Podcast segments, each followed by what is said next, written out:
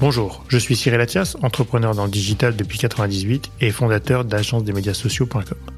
Marketing et influence est le podcast où on prend le temps d'analyser les stratégies marketing, social media et le marketing d'influence. Chaque épisode est l'occasion de rencontrer des professionnels du marketing et de l'influence. Que ce soit des directeurs marketing, directeurs généraux, créateurs de contenu ou même des followers d'influenceurs. Dans Marketing et Influence, on parlera des stratégies de marque, de la digitalisation, des nouveaux enjeux du marketing et pourquoi ou comment les influenceurs choisissent des collaborations et comment cela a changé leur vie.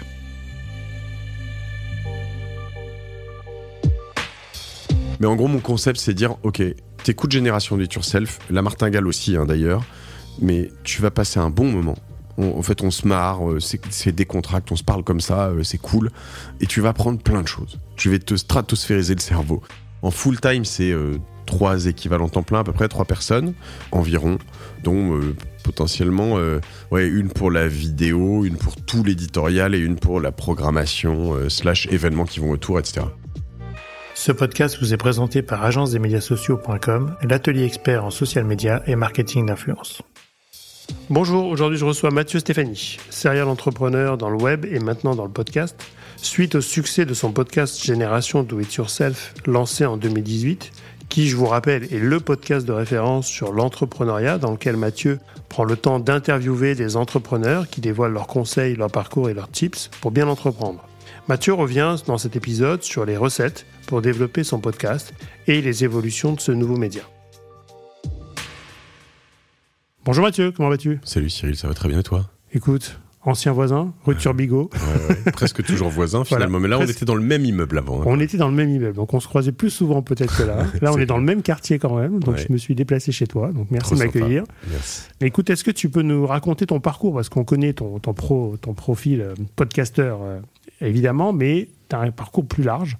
Est-ce que tu peux nous raconter un peu ton parcours en, quelques minutes? Écoute, je travaillais aujourd'hui, je parlais avec, au restaurant avec ma, jeune euh, productrice euh, Clémence, avec qui je bosse depuis euh, quelques mois maintenant, et puis elle me disait non mais attends, c'est bracelet en silicone, mais tu m'as jamais raconté cette histoire, etc. Donc j'en ai un million, donc je vais essayer d'être d'être rapide, mais je suis comme toi, je pense Cyril, un entrepreneur dans le sang, tu vois je pourrais mourir avec une entreprise ou deux trois entreprises actives, je pense que je serais le plus heureux du monde.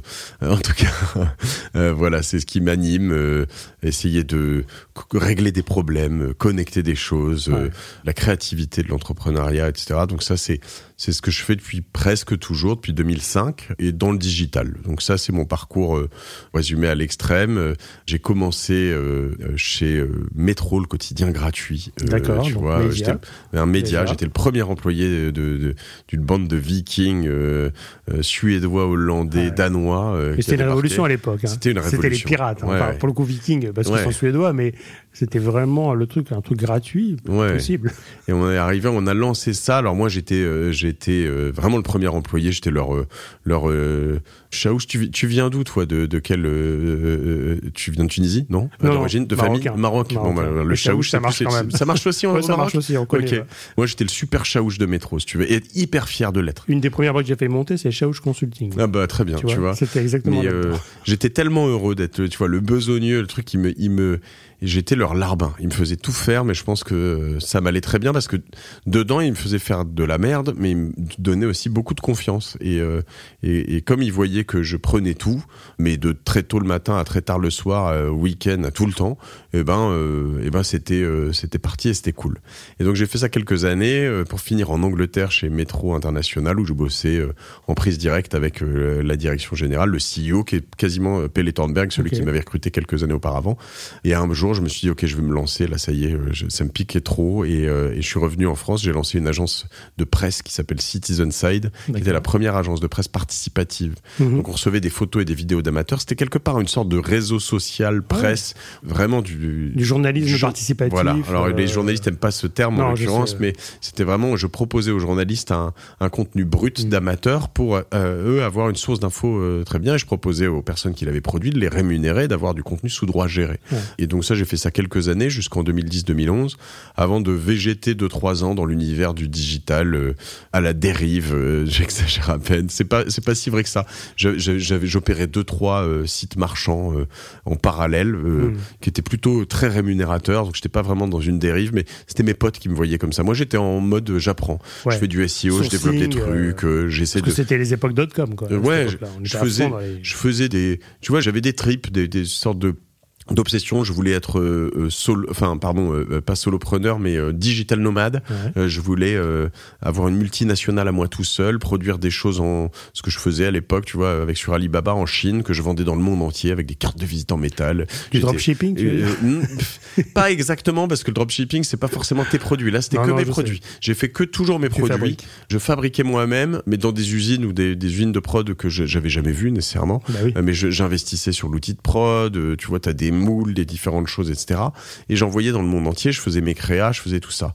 Et puis, euh, et puis j'ai appris du coup à faire du SEO, des choses. Je mettais toujours les mains dans le cambouis et, ça marchait plutôt bien, mais c'était pas très, euh, tu vois. euh, Pas très développé. Ouais, c'était c'était un peu. Mais en fait, ça m'a créé une base culture digitale de ouf, quoi. Sur les réseaux sociaux, sur la création de contenu, sur le référencement naturel, sur le dev, sur le design, sur l'UX. Mm. Tu vois, j'ai- En fait, j'ai fait un entre ma première start-up et euh, même un peu métro où j'étais un peu plongé là-dedans et, et, et ces deux trois années avant de créer Cosa Vostra, j'ai dû faire 6, 7, 8 ans de un De doctorat. J'ai fait un Ouais. doctorat, mec. non mais c'est quasiment ça. Je suis docteur en, en bricolage Docteur euh, en digital. internet euh, digital. Et, euh, et voilà. Et du coup, euh, j'ai poussé ça, mais vraiment jusqu'au bout. Et aujourd'hui, tout ça me passionne toujours. Et tu vois, je suis à fond dans. J'ai passé mon, mes, mes deux, der- trois derniers week-ends dans Mid-Journey. euh, après euh, 4, 5, 6, 7, 8 week-ends dans ChatGPT le soir. Enfin, j'en peux plus. Je dors plus là-dedans. Elle est contente. Non, mais elle sait avec qui elle s'est mise, hein, de toute façon. Donc, euh, C'était dans le Euh, contrat. voilà, exactement. Et depuis, donc, euh, j'ai créé Cosa Vostra, qui est notre agence digitale chez qui tu es là. Ouais. On est une petite centaine de collaborateurs dans quatre bureaux, euh, Paris, Bordeaux, Londres, Tunis, et puis plus ceux qui sont, on en a deux ou trois à Marseille, on en a à Mulhouse, on en a un peu partout. C'est fou. Et euh, on fait trois grands métiers conseil, euh, design UX, dev et euh, contenu. Euh, donc Très bien. conseil, studio, contenu. En gros, on accompagne beaucoup de clients de Tiger à on a travaillé pour Google, Microsoft, on travaille pour les domaines Baron Rothschild, des grandes marques, des petites marques, du luxe, du e-commerce, etc. Et en même temps, c'est rare aujourd'hui d'avoir encore des agences digitales spécialisées parce que les grands groupes ont abandonné le sujet. Faut aujourd'hui être référent sur le sujet. Et donc, c'est hyper, hyper bien comme positionnement. J'imagine qu'il n'y en a pas beaucoup des comme vous. Enfin, Et, à la fois, on est spécialiste, à la fois, on est très généraliste. Oui, c'est ça. C'est ouais, euh, C'est ça. Et nous, nous, ce qu'on veut, c'est être capable de. En fait, euh, je trouve ça hyper compliqué de faire. euh, et d'ailleurs, on l'a vu le bout de ce modèle, on le voit en ce moment le bout de ce modèle, de faire que du SIA, que du SEO. Si tu comprends pas les enjeux de la boîte au Ah, plus. tout est lié. ouais. Euh, voilà, tout est lié. Donc nous, nous, ce qu'on dit à nos clients, c'est euh, attends, on va retravailler ta mission, on va retravailler ce que tu fais pour te faire un beau site internet, pour ensuite te faire une belle strate de contenu. Et tu vas voir tout ça. Si tu montes, ça tu mets bien. bien en, en musique, ça va faire un carton. Et ça fait un carton en fait. Le digital, c'est pas juste un cumul de petits trucs. C'est un ensemble bien pensé Ouais. qui correspond à ce que t'es, à ce qu'est ta boîte. Donc ça, c'est Cosa Vostra. Depuis qu'on a monté ça avec mes trois associés que tu connais, Laurent, Mhm. Pierre et François, tu les as tous connus rue de Turbigo. Exactement. Et vous Ouais. étiez moins nombreux, mais. et ouais, mais il était merveilleux ce bureau. Euh, ouais, c'est vrai, on s'entendait bien. J'ai adoré ce bureau. Et puis là-bas, on avait créé une première startup qui s'appelait Ocus WeFlash, Ah et qui nous avait un peu débordé là-bas. Et en fait, depuis toujours, on crée des startups. Donc euh, tous les ans à peu près, on crée une startup. Hmm. Euh, on a en moyenne crée plus qu'une par an d'ailleurs. Donc tu crées, tu rachètes pas, tu ne prends pas, crée. tu crées from On en a racheté une, mais on l'a Oui. plantée. Et puis là, on en a racheté une deuxième, et j'espère qu'on va pas la planter. A Non, priori, on est mieux parti pour pas la planter. Magma, tu connais la newsletter Magma Ouais, bien sûr. T'es abonné Ouais. Ah bah cool. Bah, Bah, depuis que tu l'as dit. ah, bah, trop bien. Mais Excuse-moi, abonnez-vous. The Magma. hein. J'étais hyper influencé, C'est- une, pépite, Magma. Ouais. Et, ouais, Et euh, une la meilleure newsletter sur, sur tout ce qui est euh, innovation, euh, Ouais, signaux faibles et aussi euh, tendances de fond. Ouais. Et donc euh, voilà, on a créé euh, au barbershop, Yo Bureau. donc au barbershop, le, si- tu vas comme dans tous les univers. Ouais, ouais, T'es un ouais. curieux de nature, ou tes associés ou tes partenaires sont hyper curieux d'aller dans des univers tout à fait. divers et variés. Quoi. Tout à fait. On veut comprendre le monde, on veut l'accompagner, on veut creuser des choses, on veut régler des problèmes. Euh, Et là récemment, la, la, notre dernière en date s'appelle Alvo Market, alvo.market, qui, Mhm. qui va devenir le leader de la transmission d'entre- d'entreprise. Entreprise. On veut être la, mar- la marketplace centrale où euh, tous les intermédiaires, euh, consultants M&A, euh, comptables, avocats, entrepreneurs qui veulent vendre ou acheter euh, leur entreprise euh, sur ce qu'on appelle le marché des small caps, c'est moins de 20 millions, on va Mhm. dire, de valo, entre 0 et enfin entre Il y en a 50 000 beaucoup, et du 20 coup. millions, il y en a beaucoup. Ça représente euh, près de 60 000 entreprises par an euh, à céder. Et ben nous, on veut être le- l'endroit où tout se fait. Il n'y a pas de centralisation de ce marché, il est complètement éclaté et c'est pas normal. Ouais, multisecteur, euh, des Exactement. intermédiations, en tout cas Exactement. avec des KPI très clairs. Alors il peut y avoir des intermédiaires parce que je pense que dans ces univers, Ouais, les intermédiaires sont très, voilà, sont ils apporteurs apportent. d'affaires. ouais. Mais et, et puis apporteurs de d'intelligence, Oui, etc. Les, les, les, intermédiaires là-dessus sont des opérations hautement compliquées, euh, ont vraiment une grosse valeur ajoutée. Cependant, il faut trouver les bons intermédiaires, il faut trouver le bon endroit où trouver les intermédiaires, et c'est l'endroit où on veut. l'écosystème, ouais. Voilà, c'est ce qu'on veut être. Donc voilà, on, on- on continue tout ça, et puis bah le, puis le, podcast. voilà le podcast euh, qui est euh, euh, au milieu de nos autres activités, tu vois, immobilières, autre chose comme ça. ça. est devenu un peu notre notre bah moi mon énorme kiff, Ouais. ma, ma passion, ma, ma ma vie presque. Ma Non, femme, mes enfants. ouais. Et puis c'est euh, hyper intéressant Ouais. parce que j'imagine que c'est ta pause à toi pour prendre du recul sur d'autres business et de rentrer en connexion avec des gens que tu connais pas forcément. Tout à fait. Mon, Et- mon inspiration. Alors si je peux pas parler d'une pause parce que j'en fais tellement, Non, je serais en pause permanente. c'est ce serait, serait indécent. pause, c'est pour moi. moi, je, moi, je fais des pauses. Mais toi, non, c'est un Mais, business. Mais c'est vrai que euh, non non c'est un régal. Tu vois ce matin j'ai enregistré euh, euh, trois heures avec le patron de Coca. Tu vois ce que c'est QOQA Coca.ch. Ah, ça me dit. ouais. C'est le leader euh, en Suisse romande du e-commerce. C'est Ouais, euh, le VP là-bas, mais euh, très différent. Il est extraordinaire, Pascal Meyer. Euh, Putain, avoir la chance de passer avec des mecs, euh, trois heures avec des mecs comme ça, des femmes. C'est fou, c'est Ouais. Fou. Et donc voilà, j'ai Génération It Yourself qui est le plus Oui. gros podcast de talk en France. Je me bats avec euh, Clémentine Gallet qui est euh, sur la la verticale maman avec Bliss Stories, donc Ouais. on est dans des univers très lointains. Et puis euh, la Martingale qui est le premier podcast sur le sur les sur les finances perso. Mm. Donc euh, d'un côté on est à, à 750 800 000 écoutes mensuelles, un peu en dessous d'un million sur Gén- Génération Yourself. génération. Et Martingale, on, on dépasse les 200 maintenant, donc c'est quand même devenu gros. Ouais, ça y est, hein, un- Donc, le business du podcast est lancé. Donc, le business euh, du podcast est lancé, le, la mission, La tu vois. Je, vois ça que c'est évidemment un business, c'est un, un- un outil euh, assez incroyable, mais, mais avant tout, c'est un kiff et une mission. Et, Ouais. et tu vois, je, je me force jamais. Dès que j'appuie sur le bouton, euh, je peux être au bout de plaisir, ma vie, quoi. malade, Ouais. etc., etc. Dès que j'appuie sur le bouton, je suis dedans et, et voilà, je suis. Et comment t'es venu à lancer un podcast? Parce que on tu t'es pas levé un matin en disant je vais faire un podcast parce que j'adore. non, comment je- tu es venu progressivement? Parce que ça fait longtemps quand même. Ouais, ouais, Depuis ça fait 2018, longtemps. c'est ça 10 2017, ouais. Tu vois, quand on 2017. est, quand on est parti de Turbigo. Donc c'est euh, ça. C'était le démarrage ouais, de ça. J'ai et- dû enregistrer deux ou trois épisodes là-bas. D'accord. J'ai le souvenir de Simon Davlat et Rachel Ah, Delacour. Simon. Très bien. Simon. Euh, mais euh, je sais pas si j'en ai fait d'autres. En tout cas, euh, deux, trois. bon. Et en fait, euh, euh, j'ai T'en écouté écoutais des, Voilà. podcasts à, à mort et en fait, je suis toujours picousé au podcast. Moi, je suis un, je suis un accro total. euh, je trouve que c'est un- tu vois, un- je sais pas, j'ai l'impression d'être connecté à des gens encore ce week-end. Là, quand tu, je- j'en ai lancé un un peu par hasard, euh, euh, un mec qui s'appelle David Gurley. Euh, non, David Gurley, c'est un, autre- un de mes invités qui est extraordinaire d'ailleurs. ouais. Non, non. Bill Gurley, c'est pas loin, mais chez, Oui, chez Tim Ferriss, on me disait, oh, boy, je vais l'écouter. C'était un des, des, des gros partenaires chez Benchmark Capital, un des gros fonds américains. Je me dis, bon, je vais les écouter, on sait jamais, etc. Et Les, les types sont tellement des mutants, tellement smart, ils ont une expérience de Ouais. ouf, qu'en fait, euh, euh, ben, les écouter une heure ou deux, ou trois d'ailleurs, ben, en fait, c'est, en fait, trop- écouter les meilleurs dans leur secteur, c'est, juste, euh, C'est mieux qu'une masterclass, c'est Ouais. mieux qu'un TEDx ou qu'une université où tu pourras aller C'est euh, payer pour écouter des gens brillants à Stanford. Euh, Là, tu les chez toi. c'est une sorte de gavage intellectuel, excuse-moi ça. l'expression, mais il y a un moment où tu te dis bon. Et donc moi j'ai l'impression d'être connecté tout le temps à ce truc et de me, tu vois, de me- m'alimenter le cerveau de plein de trucs en permanence. C'est dangereux, non? Parce qu'à Ouais. un moment donné, ça peut exploser, non?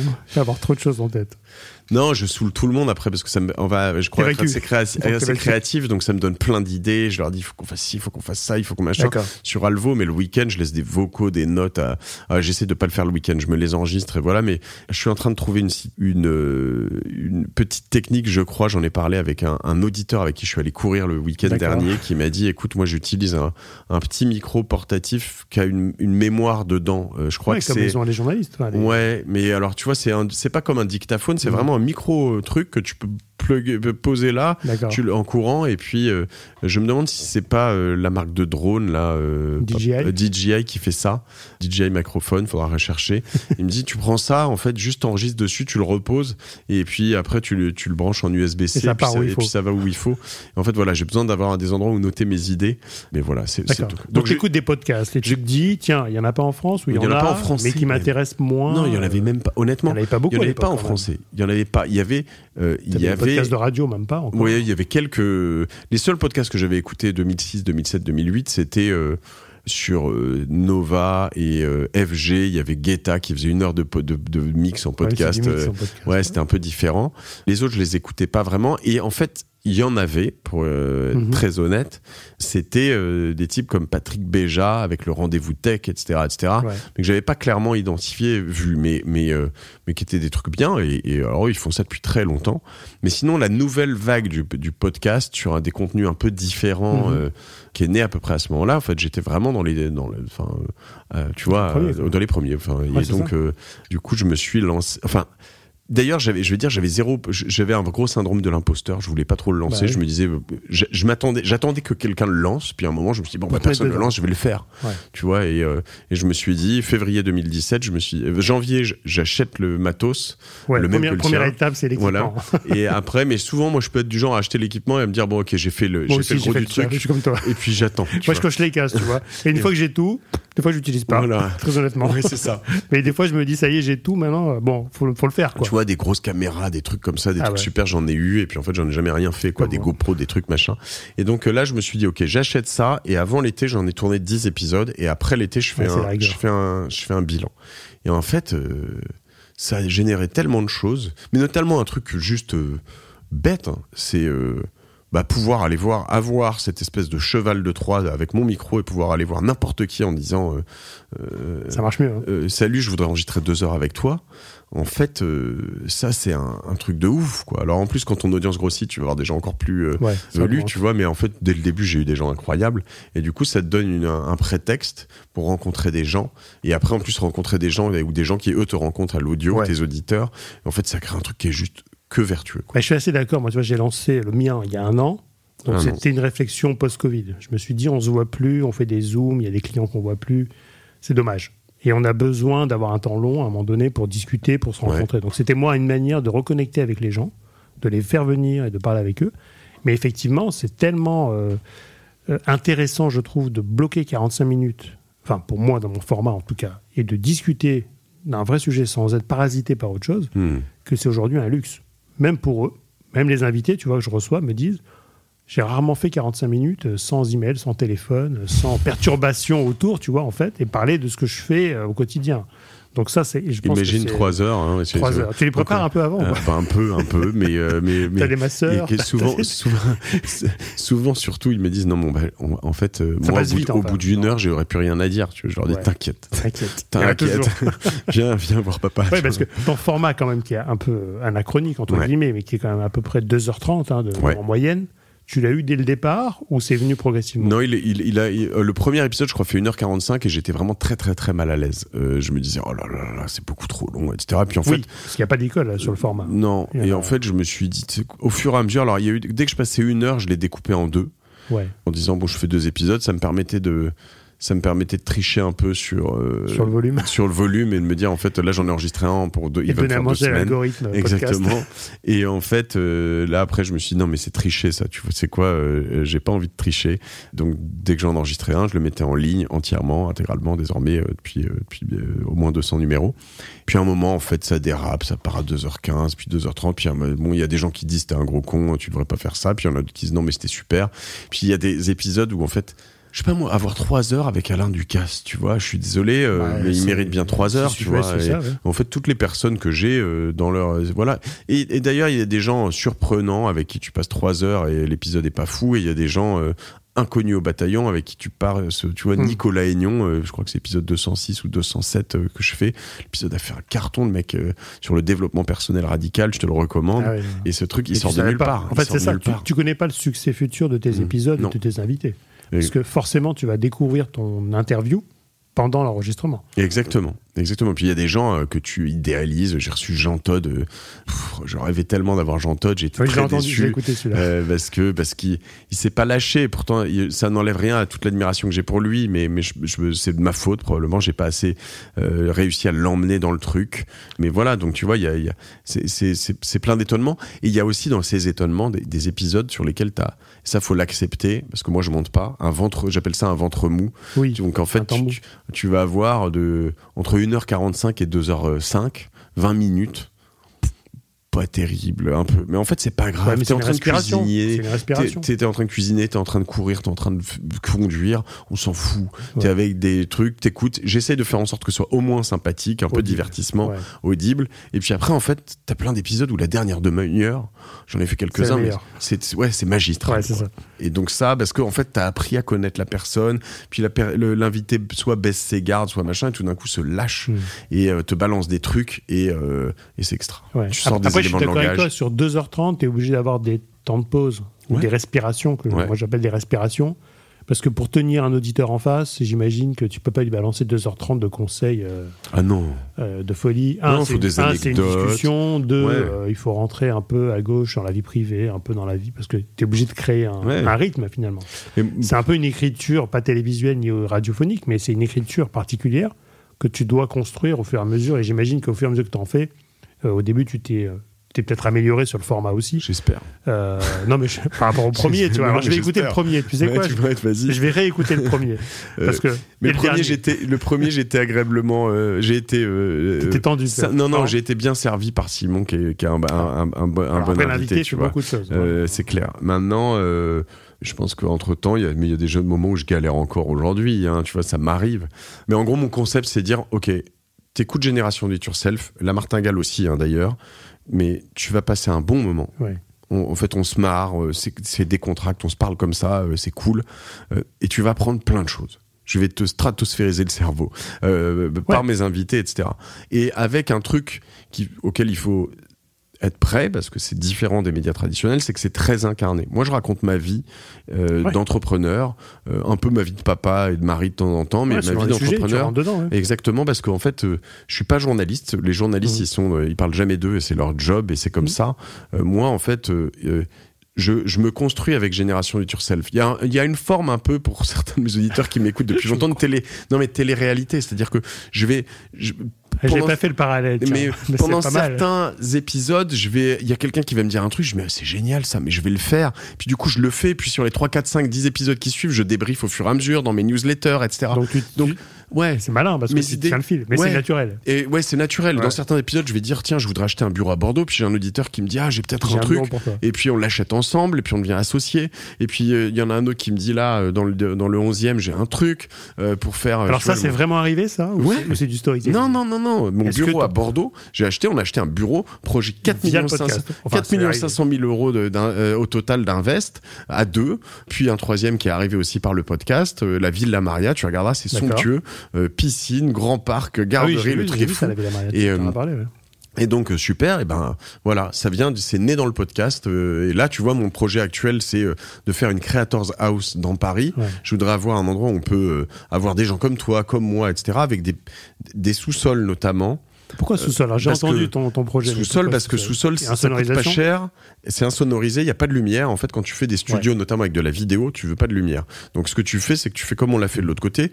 Tu vas fermer des fenêtres, ce qui est ridicule. Ridicule. Sur du prix à 12-13 000 euros du mètre carré, je préfère avoir la même chose à 6 000 Je suis d'accord. en sous-sol. Euh, finalement, ça fonctionne bien. Donc euh, euh, voilà, on peut. En fait, je voudrais un truc. Ce sont des trucs. Tu vois un truc avec deux trois sous-sols plus euh, rez-de-chaussée, premier, deuxième. Bah, J'ai visité un immeuble comme ça où il y a les parkings Ouais. ont cassés en parking qui ont fait des studios. Bah voilà. Parce qu'en même temps, Chez les téléphones Bismarck, passent ils ont pas. ça, Oui, notamment, c'est ça. Bah, ouais. je, je suis allé Ouais. chez eux. Et, ça marche bien, sauf qu'il y a des travaux à côté que c'est l'enfer. Oui, c'est un enfer. Oui. Mais c'est bon, c'est du béton. Déjà, c'est pas des fenêtres. Ouais. Donc, c'est un insonorisme. Donc, ton, créatif, ton Creator House, Ouais. c'est un projet sur lequel tu travailles. Et, qui Et est là, on m'envoie des leads, tu vois, Ah oui, après des ça. podcasts comme ça. Là, j'en ai un, un truc de 1600 mètres carrés euh, euh, dans le 11e, et c'est Père-Lachaise. Je me dis, c'est trop loin pour euh, en parler un peu. Je préfère être plus central, euh, Mm.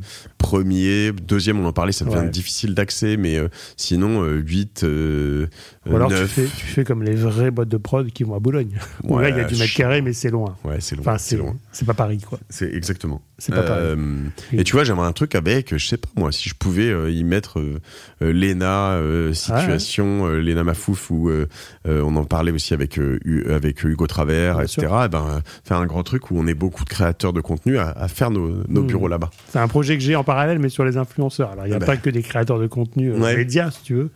Mais c'est un sujet de, ouais, c'est un sujet qui est intéressant en tout cas. Mais c'est vrai que tous ces projets-là te sont venus peut-être aussi via le podcast Ouais.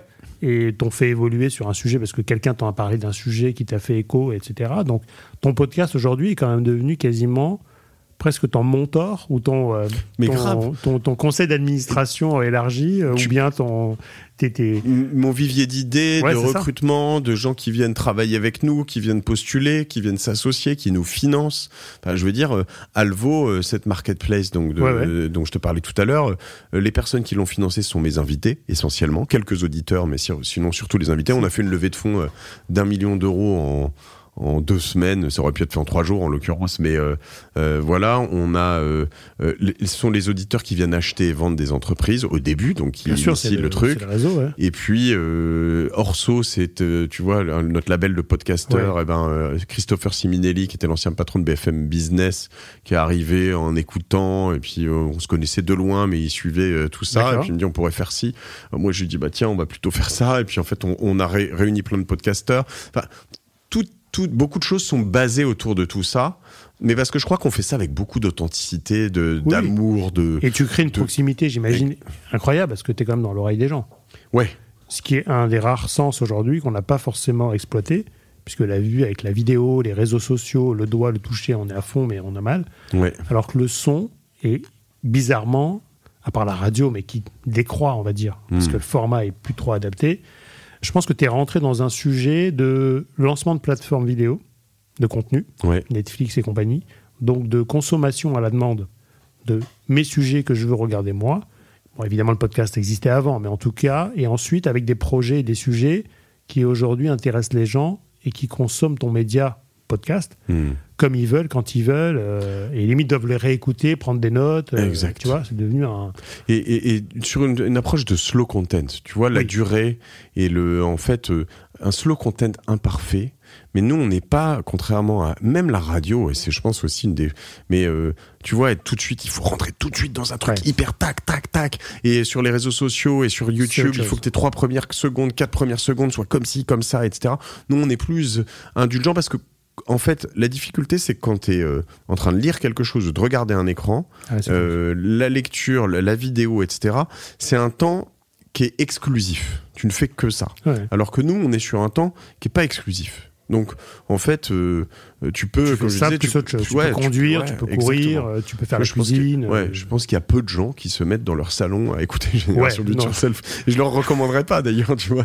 Peut-être mais- avec des grosses enceintes. Euh, mais euh, mais tu vois voilà et et donc l'idée c'est plus de se dire en fait fais d'autres choses et, et en plus moi dans- ça va avec le concept do it quoi fais d'autres choses. Euh, en même temps euh, alimente-toi le cerveau moi je cours en faisant des en, en écoutant en, écoutant des podcasts je fais du vélo euh, je je conduis évidemment euh, etc etc Ouais. quoi je marche Et alors, t'as jamais pensé à faire le format vidéo, qui est très connu aux US T'as quand même des chaînes YouTube euh, qui font plus d'audience presque que les podcasts natifs, Mhm. Parce que YouTube est une plateforme de consommation audio aussi forte des fois que, que des podcasts ou des raison, Spotify ouais. ou des plateformes. Est-ce que t'es pas encore arrivé à l'émission de télé? Enfin, On- l'émission vidéo, podcast. on y est euh, là Parce que t'en euh, fais, je sais que tu oui, j'en fais. On fait des, des shorts pour Shorts. TikTok. On fait des. Voilà, depuis quelques semaines, on publie en intégralité Mhm. sur YouTube. Ah. J'ai il y a plusieurs choses qui me faisaient ne pas le faire. C'est que, euh, euh, tu vois, là, je sais pas si tu vois, mais j'ai un écran, en fait, là, de contrôle. En fait, normalement, ici, j'ai deux caméras, j'ai les spots au plafond. Donc, ça, tout est filmé. Et, euh, en fait, euh, il y a plusieurs choses. C'est qu'un, le, le, ça complexifie la prod. Oui. Tu vois, toi, je t'ai vu fou. arriver avec un petit sac, t'as ton matos, bam, on- Ouais. on- c'est facile, quoi. Ouais, ouais. Donc ça complexifie la prod. Ça, en la complexifiant, en l'alourdissant, ça, ça, ça, coûte plus cher parce que Mhm. tu dois avoir des monteurs, tu as des fichiers plus Ah, volumineux, tu vas machin, etc. Euh, Là, mon, tu vois, je, je l'ai mis dans ma newsletter ce week-end, mon setup vidéo, installation de base, etc. C'est 15 000 euros solide et ça me coûte 50 000 euros par an, Mhm. à peu près, pour faire un truc euh, propre, tu vois Ouais, ça. euh, avec des cuts sur différentes plateformes, etc., etc. Podcast, euh, matos de base, euh, 400-500 euros, Ouais. euh, potentiellement moins désormais. En plus, tu trouves des trucs d'occasion.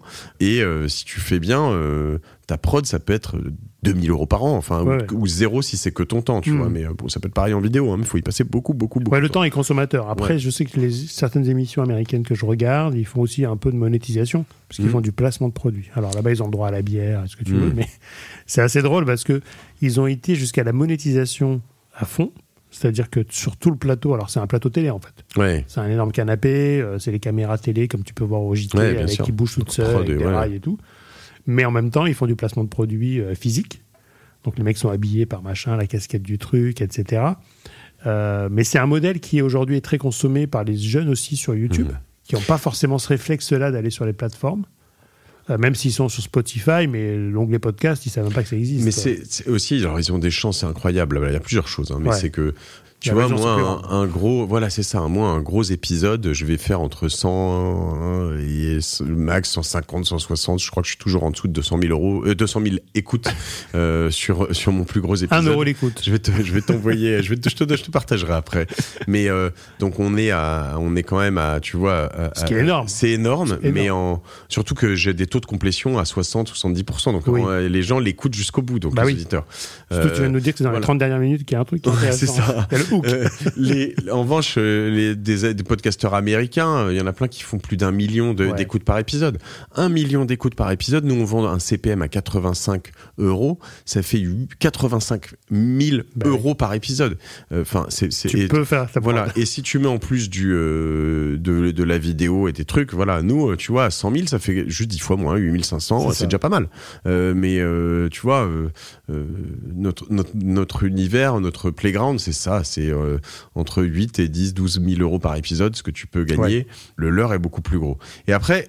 En plus, aujourd'hui, sur YouTube, euh, en particulier, quand même, euh, Ouais. mais même sur euh, TikTok, etc.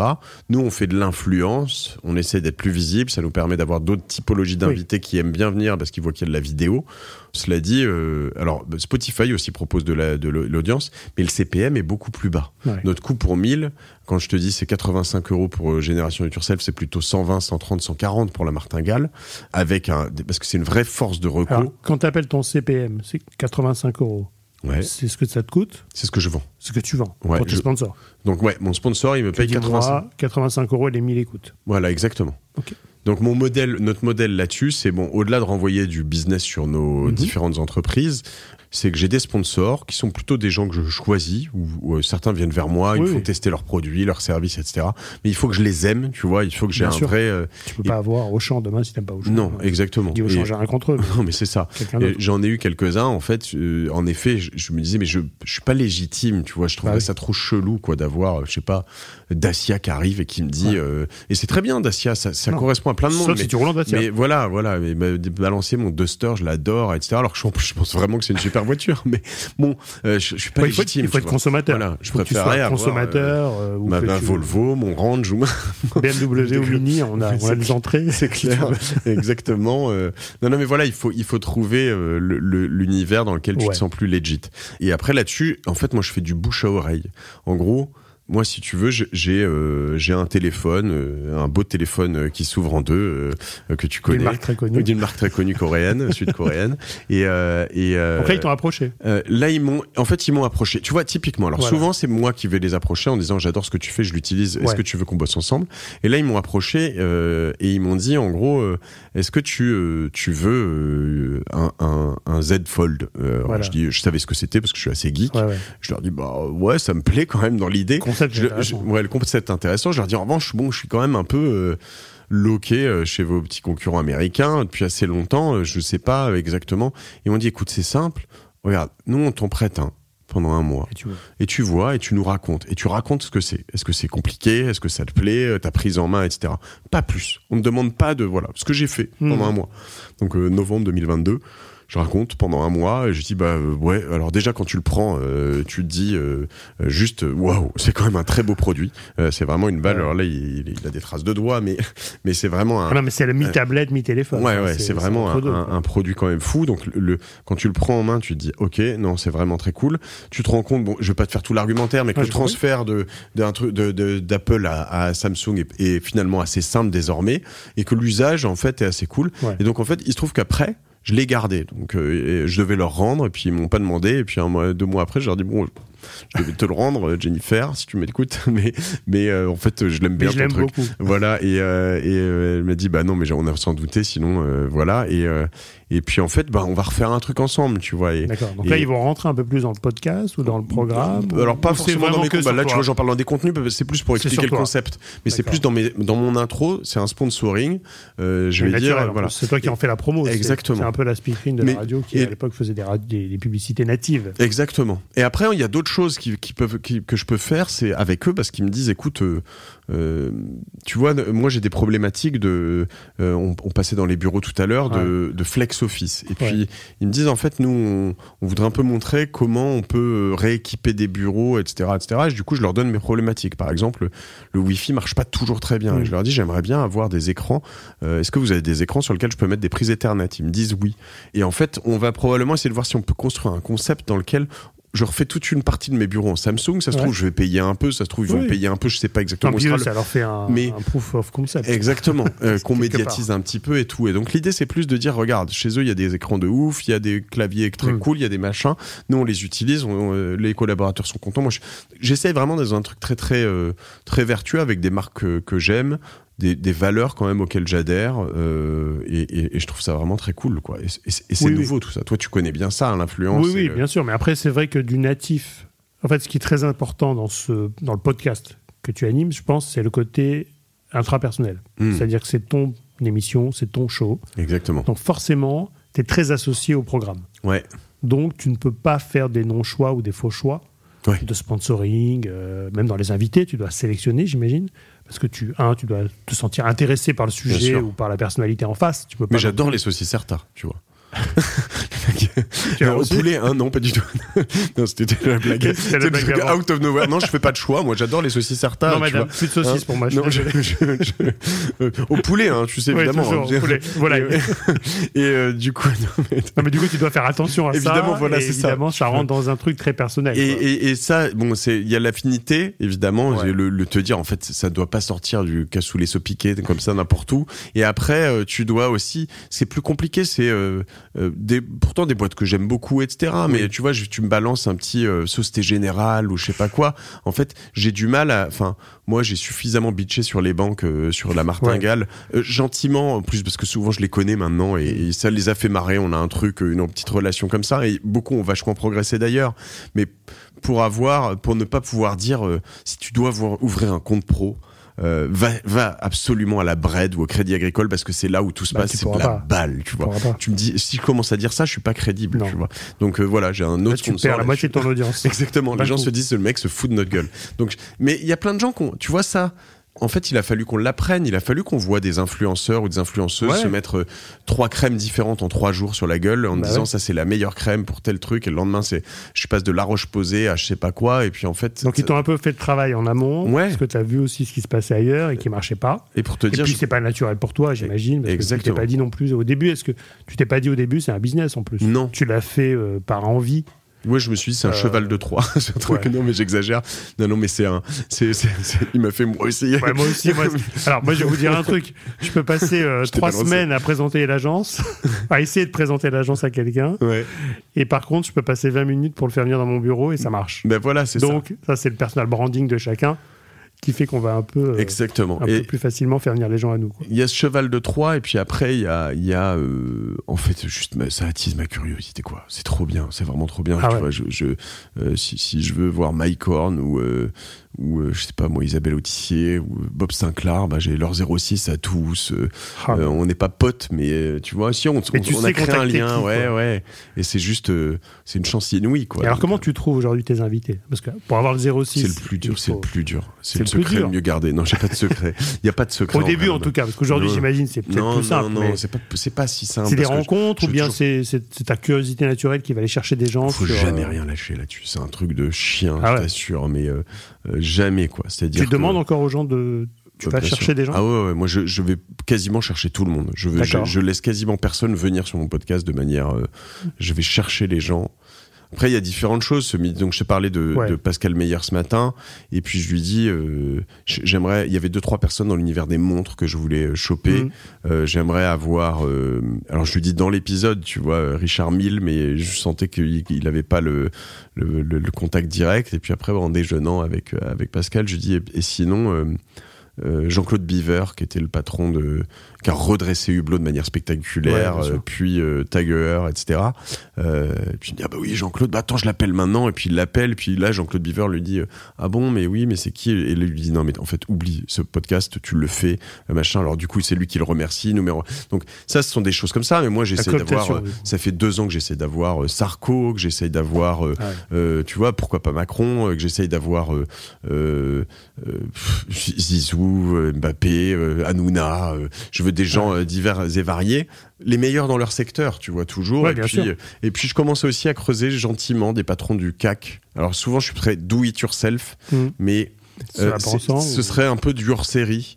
Mais j'aimerais quand même bien euh, justement savoir ce que c'est que de transformer. euh, je te parlais de la SG ou de la BNP, Mhm. ce que c'est que De l'interne, ouais, voir, parce que d'avoir les freins. Putain, Pouyanné, tu vois, 2-3 heures avec le patron de Total en 2023, honnêtement, je pense que ça doit être euh, euh, extraordinaire. En même temps, il doit être en demande de, de rebranding. Je sais pas, en fait. tellement. Le problème, c'est que eux, lui peut-être, euh, le problème, c'est que les, les communicants autour, euh, ça les fait flipper. Parce Ouais. que 3 heures de freestyle, ils se disent, oh là là là là là là, donc ouais, ça va partir Ouais. ce truc. Déjà 40 minutes, c'est hein. clair.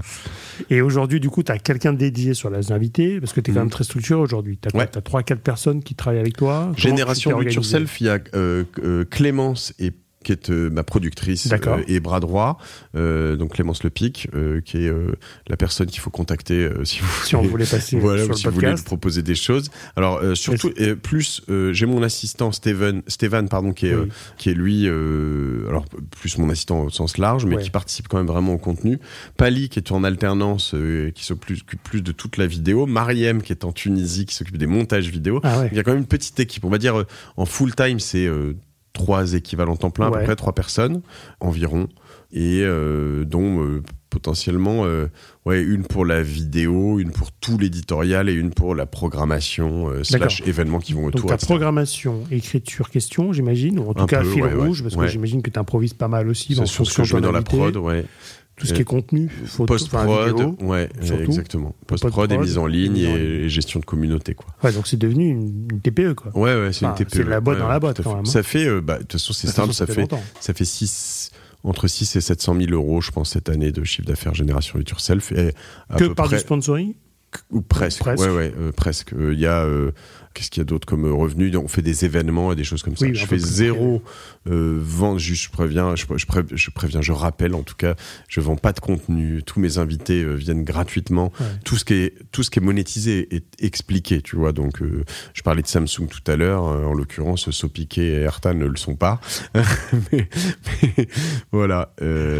mais c'est très clair. Et en revanche, voilà, on, on suit tout ça. La Martingale, c'est aussi une petite équipe euh, différente. euh, Différent, du coup Ouais, euh, alors il y a des choses qu'on qu'on bosse, qu'on Ouais, bosse tu- ensemble, mais euh, c'est une équipe. La Martingale appartient techniquement à Cosa Vostra, alors que Génération It Yourself m'appartient à moi. C'est ça. Et ouais, ça marche bien. et Martingale, c'est quoi Combien d'écoutes? Enfin, c'est 200 000, c'est donc finance énorme. perso, c'est le plus gros sur, C'est un des gros médias sur Parce que ça fait pas si longtemps, enfin moins longtemps que Ça toi. fait ouais 2019 et surtout ça envoie mais genre euh, c'est-à-dire que je fais vraiment alors je suis très passionné aussi là-dedans mais mais ça euh, je veux dire les gens qui passent et il y a beaucoup de gens euh, de temps en temps on mentionne quelqu'un on dit ah oui ça c'est un super truc ils me disent oh, putain j'ai été mentionné dans la martingale je l'ai senti passer tu vois c'est assez chaud Ouais, et euh, c'est très drôle, une communauté très engagée parce que ça parle d'argent, euh, d'invest, euh, de bons plans et choses Bah là, j'ai écouté cool. celui sur les holdings, là, le Il est dernier. trop bien cet épisode. qui est Pardon, génial. Et mais- j'imagine que tu, en plus, pour tes invités, c'est hyper, euh, hyper intéressant, quoi, parce qu'ils doivent avoir des phone, des phone calls tous Bah les jours. Ouais, en bien plus, sûr. tu négocies un peu des promo codes Ouais, j'aimais, mais au passage. je touche rien hein, là-dessus, c'est important. Ah, bientôt, tu vas Euh, finir à Dubaï. Hein, Ouais, attention quand même. clair. non, non, mais euh, euh, c'est clair. Qu'est-ce qu'il y en a eu un récemment? J'ai enregistré un épisode où, ah oui, avec une histoire de franchise pour. Euh, euh, comment il s'appelle euh, euh, Michael Cohen de, de Bagel Corner et puis à la fin je lui dis alors tu vois je touche rien je dis dans les, dans les et je dis qu'est-ce que tu peux faire pour mes invités? Alors il me dit bon je peux faire un promo code si tu commandes en ligne des bagels. Bon très bien. Je dis mais si je veux ouvrir une franchise avec toi qu'est-ce que tu fais? Et puis je dis bah tes auditeurs je leur fais 5000 euros de remise sur la voilà sur la franchise. Et puis il me dit tu sais quoi? Bah en fait je vais faire enfin normalement il dit ça je les reverse à mes à mes promoteurs. Donc il me un promoteur. Je dis, mais moi, je sais pas mon job. Il me dit, bon, ok, bah, je fais 10 000. 5 000 pour la personne qui, euh, euh, qui, vient. et 5 000 pour toi. Je dis, bon, bah, au moins tout le monde est au courant. Si vous venez, euh, vous aurez 5 000 balles pour, pour, de remise pour vous. Venez de ma part. Et puis, je, je, sais pas si ça arrivera. On sait jamais. Mais sait jamais. voilà. Mais donc, c'est rigolo. Mais ça, c'est des, des, des, petites, ouais, des, des, petites entreprises. Et on essaye de trouver les moyens, surtout de se marrer. et d'en faire un truc toujours un peu plus, euh, structuré avec, euh, je sais pas, des, des, des, moments forts, euh, des rencontres, des communautés. Je travaille sur des NFT, des tas de choses. C'est rigolo. C'est vraiment ah, très Alors justement, on va y venir. Moi, j'ai lancé un NFT sur un épisode, tu vois, pour un lancement de bouquin qui était hyper intéressant, etc. Parce que tu as des exemplaires dédicacés. Moi, je monétise pas les épisodes. Il y en a qui font la propriété de ton épisode en NFT, etc. C'est ça très intéressant. Enfin, très intéressant. C'est un sujet. Mais justement, comment tu te vois dans le futur du podcast en termes de développement? Parce que là, tu es quand même assez établi aujourd'hui. Mmh. Tu as un sujet de gestion de croissance ou de gestion d'existant. et comment tu penses te diversifier par rapport à ça aujourd'hui? On a parlé un peu de vidéo, mais qui est un, mmh. investissement important. en effet, il y a la vidéo. Euh, il y a. Euh, alors sur les NFT, ce qu'on essaie de faire, mmh. mais ce qui est intéressant, c'est aussi de garder la prise avec sa, communauté, notamment, tu vois, ce qui me ferait marrer sur la martingale. Typiquement, il faut trouver vraiment l'articulation. Mais un, une saison de la martingale à, produire, ça doit coûter euh, euh, sur une douzaine d'épisodes, euh, je dirais entre 40 000 euros. Et ça doit en rapporter 55, 60, j'en sais rien. Enfin bon, que ça, ça assez, euh, Oui, c'est pas, c'est pas fou. Hein, tu vois. Alors en l'occurrence, si je le faisais tout seul, là c'est parce que c'est Cosa Vostra, etc. Si je le faisais tout seul, ça me coûterait. Et puis que je faisais les deux, ça me coûterait probablement moins cher. Mais, mais ça prendrait tout ton temps. Ouais, ça me prendrait tout mon temps. Et, et puis euh, c'est pas l'idée.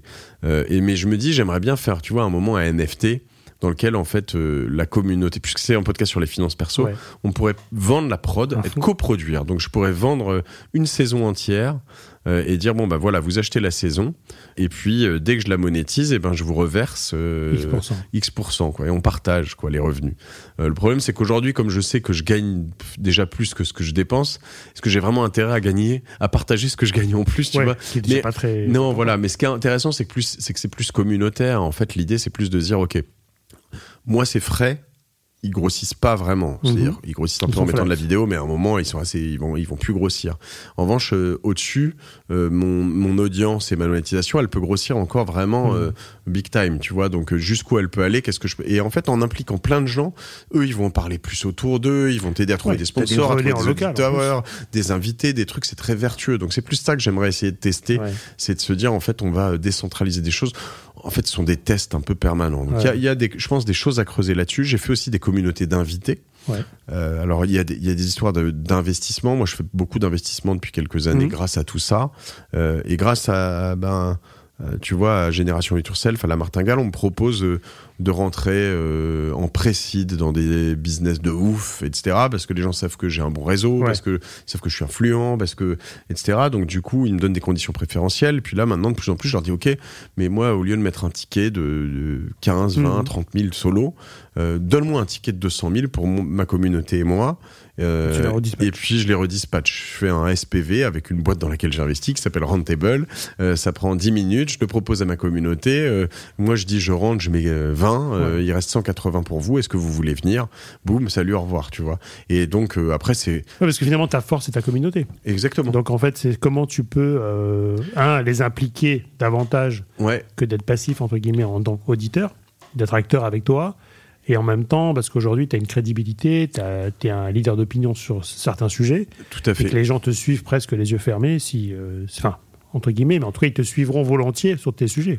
Et, voilà, et donc dans cette communauté, en l'occurrence, euh, bah, tu vois, moi, eux aussi, ils me disent, bon, bah, fais croquer, Mathieu, tu vois, tu as ah des opportunités, est-ce que tu peux, voilà, donc c'est très vertueux tout ça. Et moi, j'ai très envie de leur dire, bah, ok, je peux. En revanche, là où il faut être très, très pointilleux, c'est bien d'expliquer que ça euh, que c'est risqué, par exemple. Tu vois, euh, Oui. moi j'ai fait des OP, je fais des OP dans lesquels je perds de l'argent, ça arrive. Oui, et, bah, euh, sûr, un life, it's investissement business. financier. Et donc si on investit, ouais, mais tu vois, il faut être. Il faut l'expliquer. Ouais, hein. faut l'expliquer parce que j'ai pas envie que, euh, bah, tu vois, ceux qui font qu'un seul se disent bon, bah, le mec c'est un mec de la loose en fait, ça marche pas, euh, Ouais, ce qu'il fait, sûr. etc. Bah non, il y en a qui marchent, il y en a qui marchent pas. euh, en plus, légalement, voilà. c'est encadré quand même. Exactement. AMF, etc. Donc ça, je fais très attention aussi.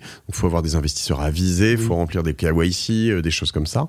Et puis après, surtout, je veux encore moins que les gens, alors que les gens qui pensent soit nul, ça m'emmerderait, mais qui pensent que je suis un, estro- un escroc, Oui, ça, ça, ça, ça, c'est vraiment le. Et tu maîtriseras pas tout en plus, Exactement. donc c'est un sujet un peu moins compliqué. Tout à fait. Comment tu vois aujourd'hui l'univers du podcast? Il y en a de plus en plus. Mhm. Les chiffres euh, explosent tous les mois. Enfin, moi, je vois les chiffres d'audience qui explosent. Beaucoup de podcasts qui naissent. Mhm. Certains vont rester, d'autres vont partir parce que X, Y. Comment tu vois cet univers aujourd'hui en France? Est-ce que tu sens qu'il y a une vraie communauté du podcasteur? Ah, grave. euh, Mais individuel, euh, organisé Comment tu il y, y y a plein de choses à dire là-dessus. Euh, Il y a encore plein de niches inexplorées Mhm. euh, dans le podcast. podcast long, très long, podcast de niche, très, très, Mhm. très, très, très niche. Et ça, c'est Mhm. intéressant. C'est un, un média qui peut être, on l'a dit tout à l'heure, mais très peu énergivore, mais surtout financièrement très accessible. Oui. Euh, si on le fait bien, etc. Moi, j'ai fait des, j'explique tout en ligne, comment le faire. J'ai même fait des masterclass qui sont Mhm. vraiment euh, euh. Je pourrais même te donner des, Ah ouais. des codes promo si tu veux pour avoir accès à la, à la masterclass. Et je te reverserai un bon euh, de voilà sur entreprendre un podcast, euh, mais qui sont vraiment vraiment c'est la meilleure masterclass qui existe, euh, etc. Donc il y a plein de choses à faire encore. Euh, Il y a beaucoup de célébrités qui y viennent, poussées notamment par Spotify, euh, par euh, certaines maisons de prod, euh, par euh, euh, notre ami euh, euh, ah, euh, de chez euh, Paradiso, euh, je sais pas si tu connais. Enfin, il y a plein de ouais, boîtes de, de, de Lorenzo Benedetti, il y a plein, plein de boîtes de prod. Qui- des anciens journalistes Voilà. qui sont venus au podcast. alors le aussi. tout, c'est que là-dessus, il y a une limite. Euh. Exactement, Seb Quanon, etc. Qu'on connaît bien, qui est chez, chez, chez nous aussi, chez Orso Media. Euh, Il y a une limite là-dedans, Mhm. c'est que beaucoup. En fait, c'est toi, tu le sais, t'es un besogneux comme moi. Mais c'est un média de besogneux. Ah. C'est pas un truc où, euh, euh, comme sur YouTube, comme sur TikTok, où en fait tu peux gagner euh, 50 000 followers en une journée. Ça marche pas comme ça le podcast. C'est un média où il faut être là semaine après semaine après semaine. Et en fait, euh, euh, bon, enfin moi, je, je, je le fais encore de temps en temps, mais moi maintenant ça a mon impact. Mais j'abonnais des gens de force sur leur téléphone, des potes de mes parents, des trucs, des copains de copains. J'en Ah. parle tout le temps, etc. Je dis abonnez-vous, abonnez-vous, abonnez-vous. Et en fait, il faut être abonné pour être notifié. Après, Exactement. ça, apprivoiser les, les, les, les, auditeurs pour qu'ils comprennent ma même. Enfin, tu vois, c'est un contenu qui, est- qui fait peur. Tu, vas heures. chercher chaque auditeur à la, à la main. à la- quoi. à la main. À la mano, Et donc. Donc, tu, tu peux t'appeler Tony Parker, Lena Situation, etc., etc. En fait, il y a un- eux souvent, ils ont des contrats euh, assez juteux où ils sont bien Parce que là, payés. c'est les plateformes qui viennent Oui. les chercher pour être créatifs. Ils sont même pas à l'origine du, du, du programme. hein, je Non. pense. Ils sont juste animateurs. J'imagine qu'ils sont payés. euh, je sais pas Voilà. ce qui se passe C'est après. un est-ce qu'ils échange de célébrités versus Voilà. euh, audi- auditeurs et ça booste les plateformes Ouais. pour se positionner. Mais ça, c'est pas du vrai podcast. Mais donc, euh, voilà. du média, quoi. Enfin, Et donc, si tu t'appelles, euh, bah, peu importe, mais euh, tu, si t'es une méga star et que tu lances un truc, évidemment, au début, ça, va t'aider. Mais, euh, mais de là à, à- à être en haut du podcast game, il faut en faire toutes les semaines, il faut y passer du temps. Au début, accepter de pas gagner d'argent parce que c'est le cas. Enfin, c'est euh, long et fastidieux. Donc, il y, a- il y a une hype comme ça qui. euh, sur laquelle il y a certaines personnes qui se rendent compte qu'en fait euh, c'est pas si accessible que ça, c'est pas Mhm. si simple. Donc là, il y a, on- on- moi j'attendais pendant longtemps cette vague de célébrités. Je l'avais, je la vois, je l'ai vu venir, et je la vois Oui, venir encore là. Mais j'en vois, déjà qui, j'en vois déjà qui s'essouffle un peu. Donc ça, c'est intéressant. Et après, euh, je pense qu'il y a encore plein d'offres, quoi. Pour les, tu vois, chez les jeunes, les très jeunes, il y a plein de choses qui sont pas faites. Tu vois, c'est ce qu'on voit sur YouTube Ouais. actuellement, les chaînes YouTube sur les très jeunes qui marchent très Oui, bien. Et ben, je pense qu'en audio, il va y avoir des, il peut y avoir des choses assez rigolotes à faire. C'est un peu l'objet d'Orso aujourd'hui, Orso Média, Ouais. d'aller un peu incuber des jeunes podcasteurs ou des jeunes talents que vous allez euh, aider Tout à fait. produire, à organiser. Sur des, on les aide à, à se lancer, à, à promouvoir. On les- leur laisse la prod, on leur laisse leur ligne éditoriale. Nous, on veut vraiment être en dehors de ça. En revanche, nous, on va les aider à trouver des sponsors et à, à grossir leur audience. Donc ça, c'est vraiment l'idée sur des univers assez précis. Bien le sûr. tien, le mien, euh, business, développement personnel, euh, finance, euh, marketing, enfin tout- les, tous les aspects très euh, assez B2B pour le coup. assez B2B euh, qui se monétise plutôt assez bien euh, parce qu'en fait ce qui est délicat c'est de monétiser des podcasts euh, euh, très grand public euh, parce qu'en fait les marques sont en fait le, le retour sur investissement est pas énorme tu vois Oui, parce qu'on est encore sur un business model à l'écoute. On est d'accord. ouais, Enfin, ouais, c'est ça, au, au ça, coup pour quoi. 1000. Coup pour Il y en mille, a, voilà. médias. Il y a quelques trucs, je fais quelques... alors je, te, je peux te partager un, un truc récent. Enfin, tu vois, typiquement, je fais un truc avec une boîte qui s'appelle Jab. Euh, J-A-B, qui est une boîte qui fait de, la formation de sales, de, vende, de vendeurs, de commerciaux. En fait, il se trouve que tu connais Michael Benabou de, de VP Oui, ça me dit quelque chose. euh, bien sûr. donc, un type extraordinaire. bien sûr, ouais. Écoutez ce podcast que j'ai fait avec Benabou, il est vraiment top. Et Michael, il me dit dans l'épisode, euh, quand je lui dis mais comment, qu'est-ce qu'a fait la diff chez VP, etc.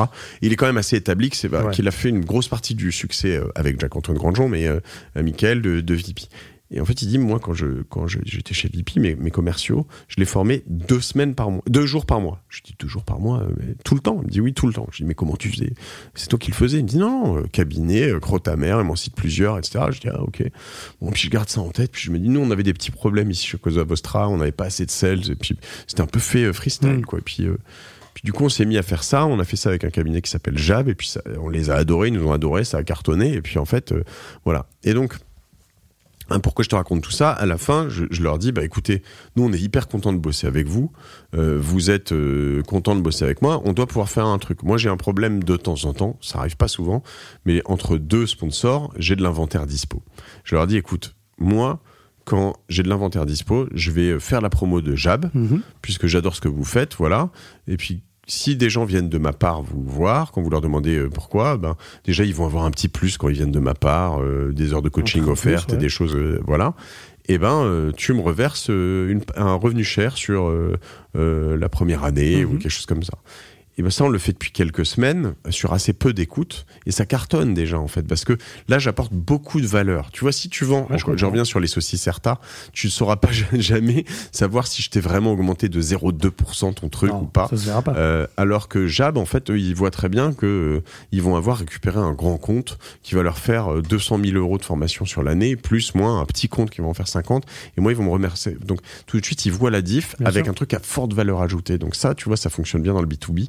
C'est pour ça que c'est peut-être là où on est le plus à l'aise. C'est plus difficile de monétiser des, podcasts euh, B2C. Et alors aujourd'hui, comment tu vois le.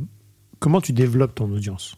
Parce qu'aujourd'hui, alors, soit tu as été un des premiers à être sur ton sujet et ça a grimpé naturellement organique. Est-ce que tu utilises aussi des médias? Enfin, est-ce que tu fais de la médiatisation de tes épisodes? Pour Non. essayer de toucher des gens euh, Parce qu'il y a des essayé. offres médias qui, qui sont. Non, euh, j'ai essayé plein de trucs. J'ai essayé de C'est faire naturel aujourd'hui, c'est. J'ai essayé de. Bah, en fait, il y, a un- il y a un truc qui est assez cool, c'est que mes invités sont souvent, ils, ils sont visibles souvent. donc vois, ils font sur- la promotion. Ouais, et sur leurs réseaux sociaux, sur pas mal de choses, et puis sur dans leur, en fait, de temps en temps même, euh, dans, euh, ils ont euh, pour certains euh, 10 000 employés, donc rien que là-dedans, euh, dans un mindset. Ah, euh, ça c'est malin, vois, ça j'ai euh, pas pensé. à ça. et euh, et donc c'est pour ça que je vais faire du CAC 40, tu vois. mais euh, mais non, mais donc tu vas, entière. tu vas avoir, euh, tu vas avoir. euh, mais après c'est leurs followers sur les réseaux sociaux, c'est tout ça, et donc Ouais. du coup en fait, t'as plein de gens qui me découvrent euh, épisode après épisode après épisode, et puis qui comprennent un Et peu. ce puis que les je classements, j'imagine, les classements Ouais. de podcast doivent t'aider. en- Apple Podcast, Ah, être enfin, classé, ouais. T'es mis en avant quand même. Ouais, ouais, je suis mis en avant. Euh, j'ai vraiment cherché à hacker le truc aussi. Par moment, on a un peu réussi. Ouais. Mais honnêtement, ça change C'est une boîte pas noire, de- ça. hein. C'est une boîte noire, l'algorithme. Ouais, c'est pas du tout les plus écoutés qui fonctionnent. Moi, j'ai souvent la martingale devant Génération du Turcel dans plein de classements. Et, et il est trois fois plus petit, entre Ouais. trois, quatre fois Moi, plus j'ai petit. été hein. deux fois, enfin, j'étais premier dans le marketing, tu vois, pendant Mm. des semaines. Je débutais.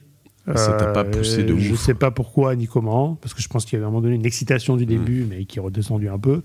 Et pendant l'été, j'ai fait des replays et j'ai perdu un peu en classement. Quoi. Ça Ouais. remonte progressivement avec le contenu, mais je pense que là, c'est le côté besogneux, parce Ouais. que je pense que plus tu publies quand même, et, et plus je dis, il y a des choses intéressantes, euh, parce Mais- qu'ils n'écoutent pas, mais Et t'as appris, parce que tu as appris beaucoup avec ton podcast? Écoute. Sur quoi? Sur mes invités ou Ouais, sur, Ah, le- même alors, leur, leur spécialisation, leur spécialité. Moi, le vrai sujet, c'était de me mettre dans la peau du directeur marketing, parce que j'ai marketing et influence, donc c'est côté marketing et les marques, et côté influenceur.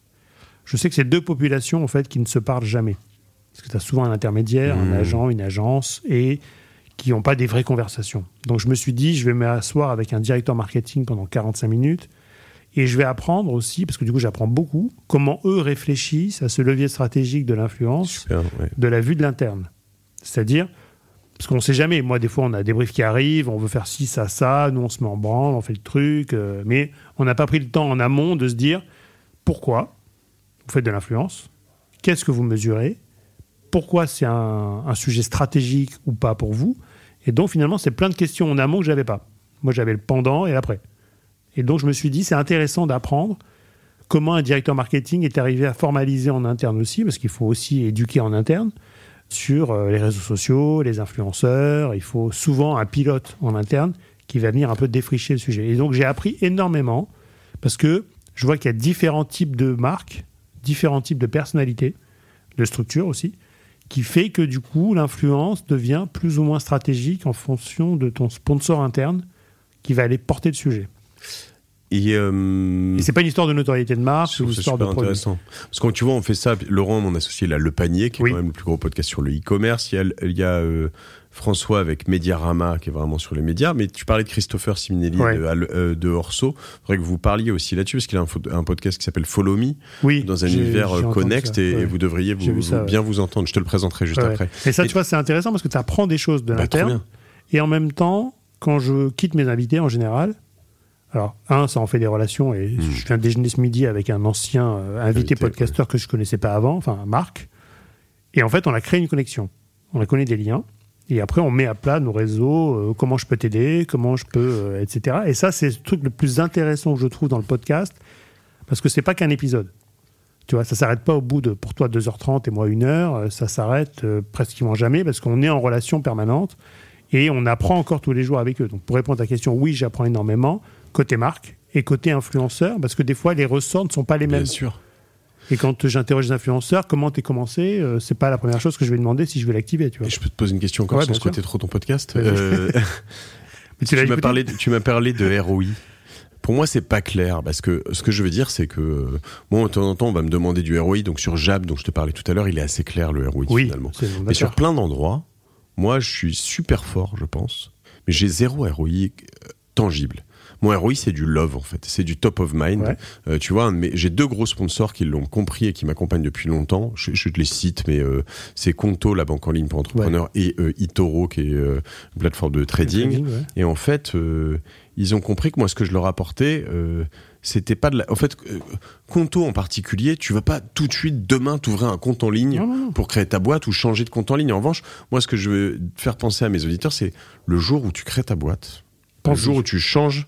En fait, c'est même pas pensy, c'est ne- Fais-le. il faut que le premier truc qui te vienne en tête, c'est Conto. Il y a rien d'autre. Ouais.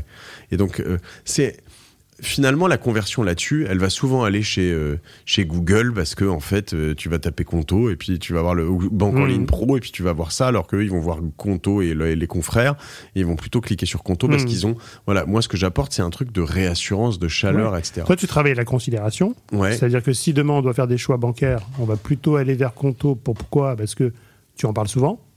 Tu as validé la solution en tant qu'entrepreneur. Donc, finalement, tu es le tiers de confiance, tu es le blogueur d'avant qui va dire Moi, j'ai essayé, je l'ai adopté et je trouve ça génial. Mais tu es l'attribution, le leader d'opinion. ouais, c'est ça. Mais l'attribution, elle est, je trouve. euh, Alors, pour la mesurer, c'est de compliqué. Voilà, de temps en temps, bah, moi, je sais qu'il y a des trucs que j'ai entendus dans des podcasts ou par des, des, Hmm. des gens que j'aime bien. Ils Mhm. m'en ont parlé. Je sais plus qui m'en a parlé, mais je sais que j'en ai une bonne image, tu vois. Ouais, ouais. Mais parce que tu as, tu as un tout petit peu personnifié la marque Hmm. à travers ton langage et tu l'as interprété. Mais est-ce que les, euh, est-ce que les, euh, les directeurs euh, marketing et est-ce que le marché est prêt à entendre ça? Je trouve qu'il y a eu un moment où on a voulu trop de ROI tout de suite immédiat, alors que ça, pour moi, c'est très très très très important. C'est presque. Oui, oui. Alors, sur l'influence, il y a plusieurs sujets. Tu travailles la notoriété d'une marque. Plus tu vas la citer, plus tu vas l'intégrer dans une Ouais, communauté et plus ouais. elle va exister. Tu peux travailler le ROI que tu travailles, soit via la notoriété. et Fleury Michon, il faut citer tout le monde. Michon, Trois, faut trois, faut marques. Et tu vas travailler la notoriété, donc tu vas mesurer les impressions et la visibilité que tu as générée. C'est ça ton ROI. Ouais. Tu vas vendre des produits, tu vas mesurer ton taux de clic, évidemment, et te- tes, des paniers, etc. Classiquement, je dirais. Et après, surtout, ce que tu vas pas mesurer, mais qui est tangible, c'est la part de voix de cette marque sur les réseaux sociaux ou via les comptes Ouais, influenceurs. ouais. Et ça, cette part de voix, tu peux la mesurer. On avait lancé des voitures à l'époque avec Kia. On mesurait la part de voix de la marque avant opération influenceur et après opération influenceur. Hmm. Je peux dire que ton critère, il bouge. Et ça, c'est intangible que tu peux mesurer. Et après, c'est du love brand, c'est de la, c'est ce que tu appelles-le comme tu veux, mais en tout cas, c'est de la présence à l'esprit d'un, d'une marque. Moi, ce que j'aime aussi derrière, ce sont des relations que tu crées qui sont, comme tu dis, intangibles. Mhm. C'est- que cette marque, en fait, ces marques, certaines soutiennent mon contenu. elles me soutiennent dans ma démarche. Point. Tu vois, comme euh, Red Bull va, va soutenir, un skieur, euh, etc., etc. Il n'y a pas un ROI tangible, etc. Mais en revanche, euh, elles se disent, OK, ce qu'il fait, c'est bien. Il, il, est avec des gens qui se bougent, qui bougent. J'aime les valeurs. J'ai envie d'être associé à ça. Donc, en fait, je participe à Génération du Turcel. Je veux en être. Quoi. En général, tu vois, quand un sponsoring en télé arrive, parce qu'ils vont soutenir une émission, ou ils vont soutenir et ils vont se dire, je soutiens l'émission parce qu'elle me convient. Hmm. Et elle peut exprimer une facette de ma marque et potentiellement, il peut y avoir mon cœur de cible qui va suivre cette émission. Hmm, Donc tu t'associes à une personnalité, tu t'associes à un programme qui, pour le coup, avec lequel tu es en phase. Et comme tu es dans un média plutôt bienveillant, hmm. qui participe à la compréhension, à, redonner à la communauté des informations et les faire grandir, logiquement, tu n'as pas de problème. Toutes les marques veulent être associées à ça. Euh, tu serais sur un sujet beaucoup plus polémique, je pense que tu aurais moins de sponsors ou moins de façons de, le défendre. Et puis, surtout, je pense, dans ton podcast, tu as surtout des, sponsors qui sont des auditeurs avant tout. Ouais, Nouna a pas de mal à vendre ses, écrans après, avant, hein, à la fois. oui, mais parce que lui, il a un cœur d'audience. il a un cœur de cible un autre, qui fonctionne. C'est vrai. Et va faire un million et demi de téléspectateurs à 19h, c'est la plus grosse audience TNT, euh, alors que pour nous, c'est presque un million et demi, c'est pas grand-chose. Ouais, c'est vrai. Donc on a aussi des annonceurs qui vont basculer à un moment donné sur d'autres médias. Mais c'est difficile. Mais voilà, après, il y, a plein d'écosystèmes. Et, aujourd'hui, toi, comment tu, est-ce que tu t'es positionné avec Orso, ou, pas d'ailleurs, sur du podcast de marque? Est-ce que c'est un sujet qu'on t'a souvent demandé, j'imagine? Alors ça, c'est plutôt resté dans la prod, puisqu'Orso fait assez peu de prod, sauf ses propres prod. Ouais. Donc euh, Follow Me et deux, trois podcasts en propre. Ouais. Donc l'idée d'Orso, c'est d'accompagner les podcasteurs, de les aider à grossir mhm. et de se valoriser. Donc soit par des contrats avec des podcasteurs, donc c'est un mhm. peu comme un club de foot, hein, mine de rien. Ouais, T'as ton joueur tu de foot, des joueurs. Euh, tu les essayes de les garder, euh, et tu les aides à devenir meilleurs, et puis euh, et puis c'est à toi de leur signer des meilleurs contrats et des choses comme ça. Et en plus d'avoir ses propres joueurs, enfin ses propres émissions.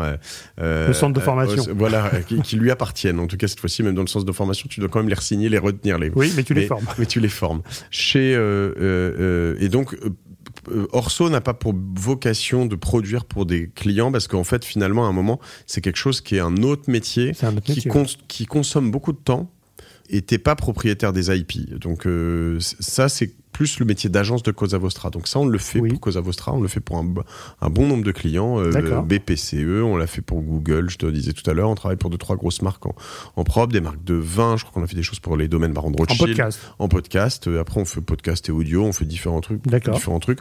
On fait euh, des choses pour euh, au niveau mondial avec des Max Verstappen, des euh, Kaileni, des, enfin, des, des, des, des, artistes et des sportifs de ouf. on on fait, euh, enfin voilà, on a fait des trucs, des prods vraiment dingues. Mhm. Donc ça, on le fait, mais c'est plus via Cosa Vostra. D'accord. Le, Et comment tu arrives à. Est-ce que c'est difficile à vendre ou pas? Parce que pareil, si tu es sur un modèle d'écoute. Alors, est-ce qu'ils sont sur un modèle d'écoute ou un modèle de notoriété? En fait, il y a plusieurs choses, mais il faut, c'est exactement ce que tu disais tout à l'heure, il faut juste définir tes objectifs. Si tu as accès à, des gens assez incroyables et que tu es capable d'être simple dans ta prod et surtout euh, être très récurrent, ça fonctionne bien. Le truc que beaucoup de gens ont du mal à comprendre, c'est qu'un un podcast euh, que tu crées, sur lequel tu fais 12 épisodes et que tu finis et que tu vends 100 000 balles, mmh ça n'a aucun intérêt. Tu vas juste perdre autant de pognon que tu peux en perdre. Ouais, parce que les écoutes sont pas là. Euh, les écoutes seront pas là, tu l'installes pas, etc. C'est un média d'abonnement. Hmm. Et tu prends, euh, par exemple, Guerre de Business, tu connais Business Wars, non Un peu des podcasts Wondery, j'adore. Euh, voilà, bon, bah, eux, ils font des saisons. Donc, Chanel versus Dior, Patagonia versus North Face, etc. C'est très cool. Mais bon, c'est saison après saison après saison après saison après saison, donc ce sont des médias. Et en fait, euh, ben moi, tu vois, ça va, je, rentre, je vais rentrer dans ma septième année de Génération Vite Yourself, euh, et euh, mon podcast a presque encore doublé depuis un an, tu vois. Donc euh, euh c'est c'est euh, voilà, c'est du long terme. C'est du long terme. Et donc ça, euh, ben dans une, je pense qu'il faut rentrer dans une production de médias assez holistique. Ça, on fait ça chez Cosa Vostra pour mhm. plein de clients. On crée, on est vraiment des professionnels de, du contenu. Mhm. pourquoi je crée ce contenu? Pour qui je le crée? Mais sur une strate long terme. Et, et donc le podcast doit rentrer un peu là-dedans enfin un peu pardon complètement là-dedans. Euh, se dire pourquoi je le crée est-ce que c'est du SEO est-ce que c'est du social? Mmh. parce que on parle beaucoup les gens te disent je veux être gros je veux grossir sur les réseaux sociaux.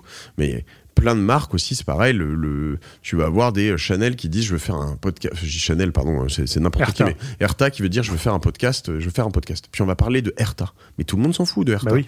Euh, en fait, euh, ce qu'on veut savoir, c'est, euh, je sais pas moi, tu vois, ce serait plus. Comment ils auraient, faire, ils auraient comment pu. faire un aux saucisses Ouais, ils, ils auraient plus à être euh, créer une, un channel comme un chef club où tu vois ces gros trucs euh, sur TikTok euh, avec différentes manières de cuisiner plein de choses avec des choses simples et disponibles. Enfin, tu vois, Mm. c'est plus ça. Et donc du coup, l'idée c'est plus de, de savoir à qui tu t'adresses, comment tu vas t'adresser à, eux, etc. Moi, j'ai pas créé Génération du Turcef en me disant je vais créer Cosa Vostra. Bah. Euh, je vais parler de Cosa Vostra, je vais parler de plein d'autres choses à des gens qui s'intéressent de près, de loin à tout ça. Puis surtout, je vais apprendre dans le digital. Je vais me, tu vois, euh, Laurent avec le panier notamment, ben, on devient des super experts de, du e-commerce. Donc ça Et puis ça, fonctionne. c'est une façon de garder Voilà. ta veille en permanence. en. Donc euh, il faut il faut se laisser accompagner là-dessus, y compris sur la ligne, etc. Par euh, il faut faire un travail en amont de pourquoi je le fais. Il faut surtout se projeter sur le long terme parce que euh, sur 6 mois, 1 an, 12 ou- euh, 24 Ça, mois, ouais. ça, ça, ça- pff, 24 mois, tu commences à voir un certain nombre de choses, tu peux les promouvoir, etc.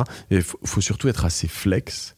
Et la difficulté aussi, c'est d'avoir, il y a, il y a- les podcasts sont souvent incarnés. En tout cas, les miens, le Oui. tien, ils sont souvent incarnés. Oui. Donc, euh, euh, il faut être capable de le, pas le désincarner, mais d'avoir trouver le, le, le. Enfin, Ouais, le host, ça peut le être, des, host, euh, ça peut être des, des acteurs ou des personnes différentes Ouais. qui vont changer, mais qui font que tu es décorrélé d'une voix et d'une personne pour avoir quelque chose. Business Wars est un, un- un bon Ouais. exemple, hein, même si c'est pas un podcast de marque, mais ça aurait pu, quoi, tu vois. Ouais, parce que j'ai vu des, des podcasts de marques automobiles et Mercedes qui en a Mhm. fait un, bon, qui est sur. En fait, ils parlent pas du tout de voiture. Donc c'est un choix. Hmm.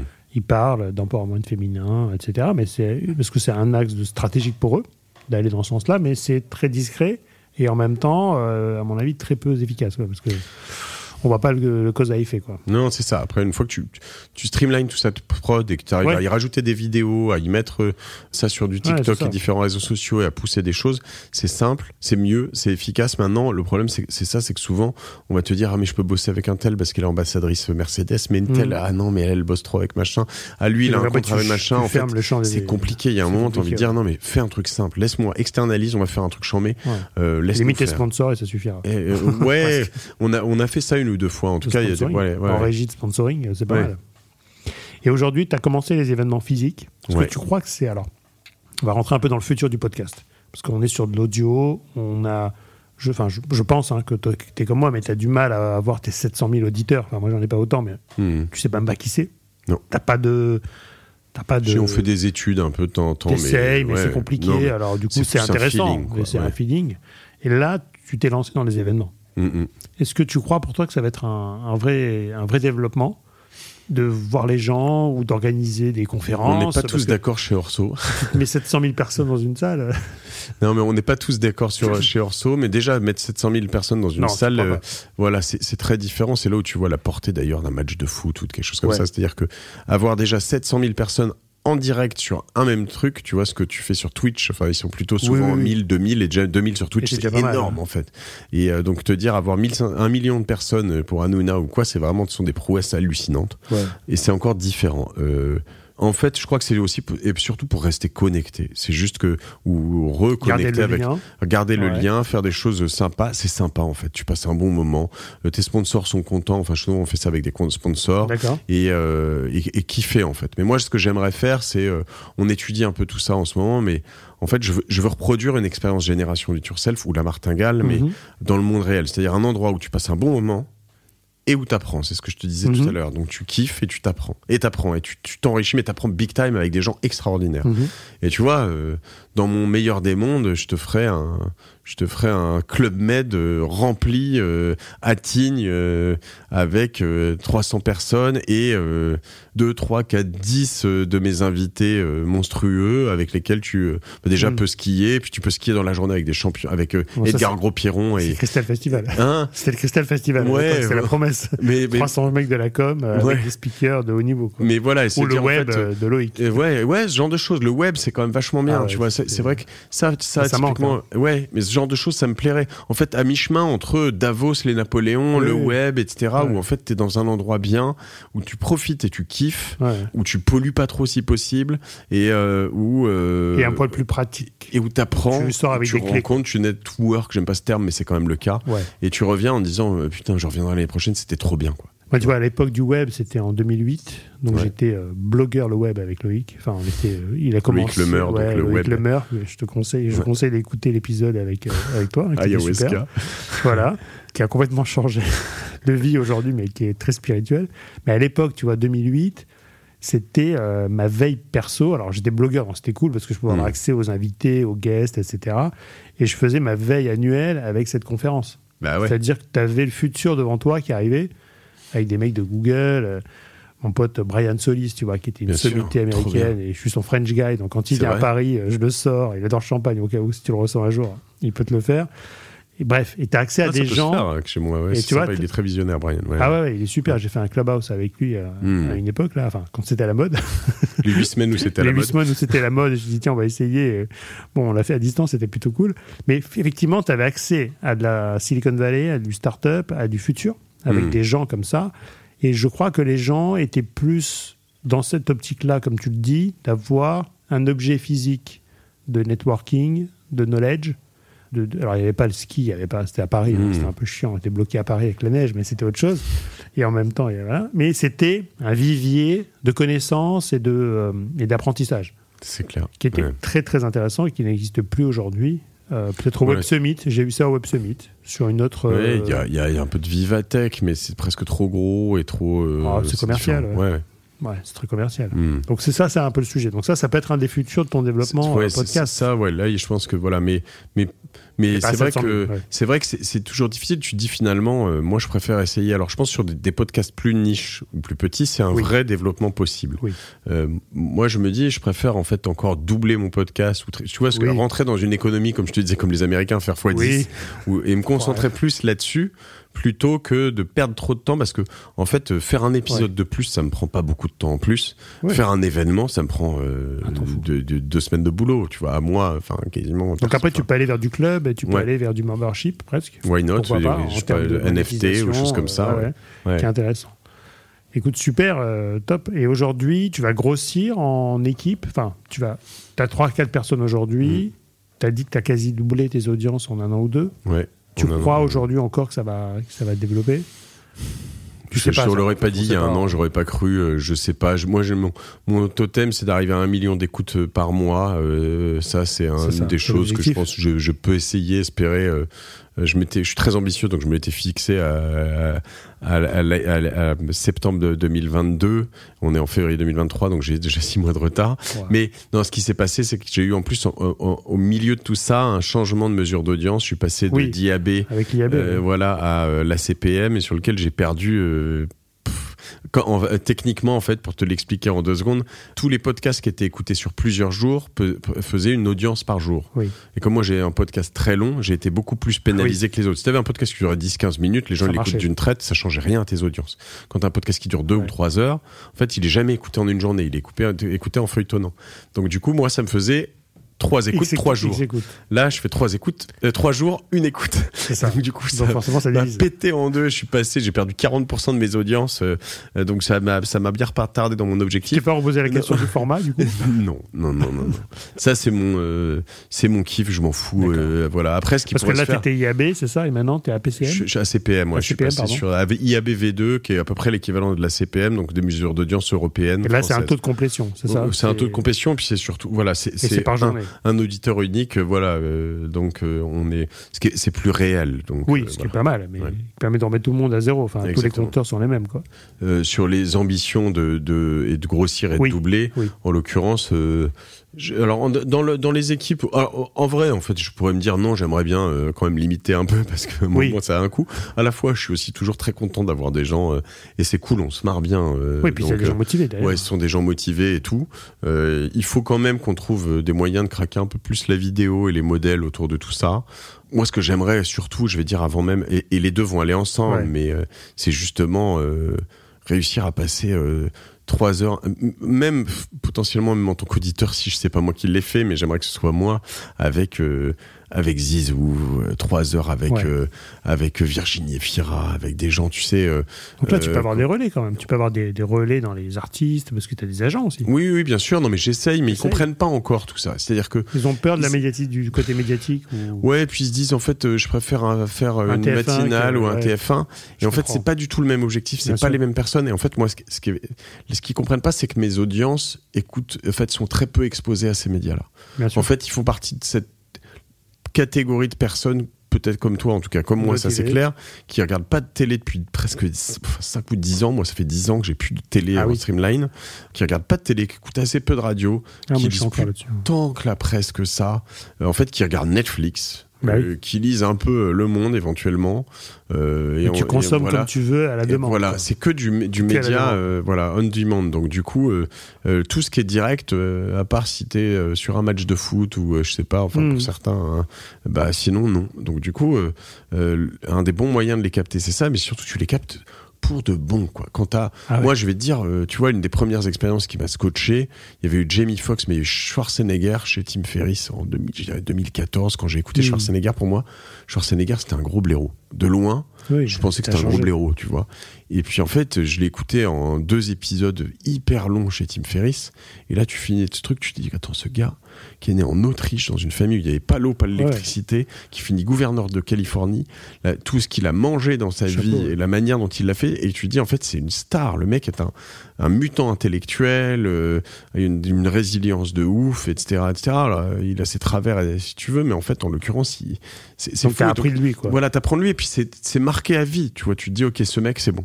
Et donc, je- ce qu'il faut réussir à, à faire, c'est et, et beaucoup de gens assez connus qui sont venus sur mon podcast, des Yannick Noah, des Bob Mhm. Sinclair, etc. Mhm. À la fin, on dit putain mais c'est cool ton machin, c'est ouf. J'ai jamais eu cette occasion alors qu'ils ont été très médiatisés Ouais, bien de sûr. faire un truc comme ça. Oui, c'est un temps long, donc il Ouais. faut comprendre. Après, peut-être que tu as un angle, un, je sais pas, pour eux, peut-être trop entrepreneurial, trop. euh, où ils se disent, moi, je suis un artiste, je vois pas ce que je vais dire. qu'ils aient écouté Virginie Efira euh, Voilà. que j'ai fait récemment qui, est, euh, pas pas c'est- hier sûr. pardon Aurélie Saada euh, Efira j'aimerais bien euh, qu'ils aient écouté justement Yannick Noah euh, Ouais. Patrick Moratoglou j'ai plein de gens euh, en tennis en Formule 1 euh, euh, Ouais, en- sport, c'est peut-être plus Ouais. adapté, peut-être. Mathieu Blanchard ouais ouais mais mais euh, je Mais pense quand les même. artistes aussi en fait c'est Ouais. que savoir comment ils bossent comprendre J'ai vu comment... euh, Gad Elmaleh sur un podcast de David Laroche. Ouais.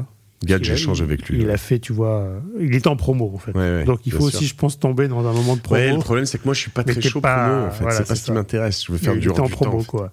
Donc c'est ça qui, pour eux, c'est le modèle, quoi. Ils ont un temps de discussion euh, en mode promo. Mais il faut le sortir Mais du contexte. certains comme ça comprennent bien parce qu'ils ont Oui, oui. commencé à mettre le doigt dedans et ils se disent Et ah puis eux, ils sont consommateurs, j'imagine aussi. exactement. Donc ça va ensemble. Écoute, on arrive à une partie de l'interview où je te pose des questions euh, tac au tac. Je te donne un mot, tu m'en donnes un autre. Évidemment, tu peux déborder, c'est- toujours rare. Internet.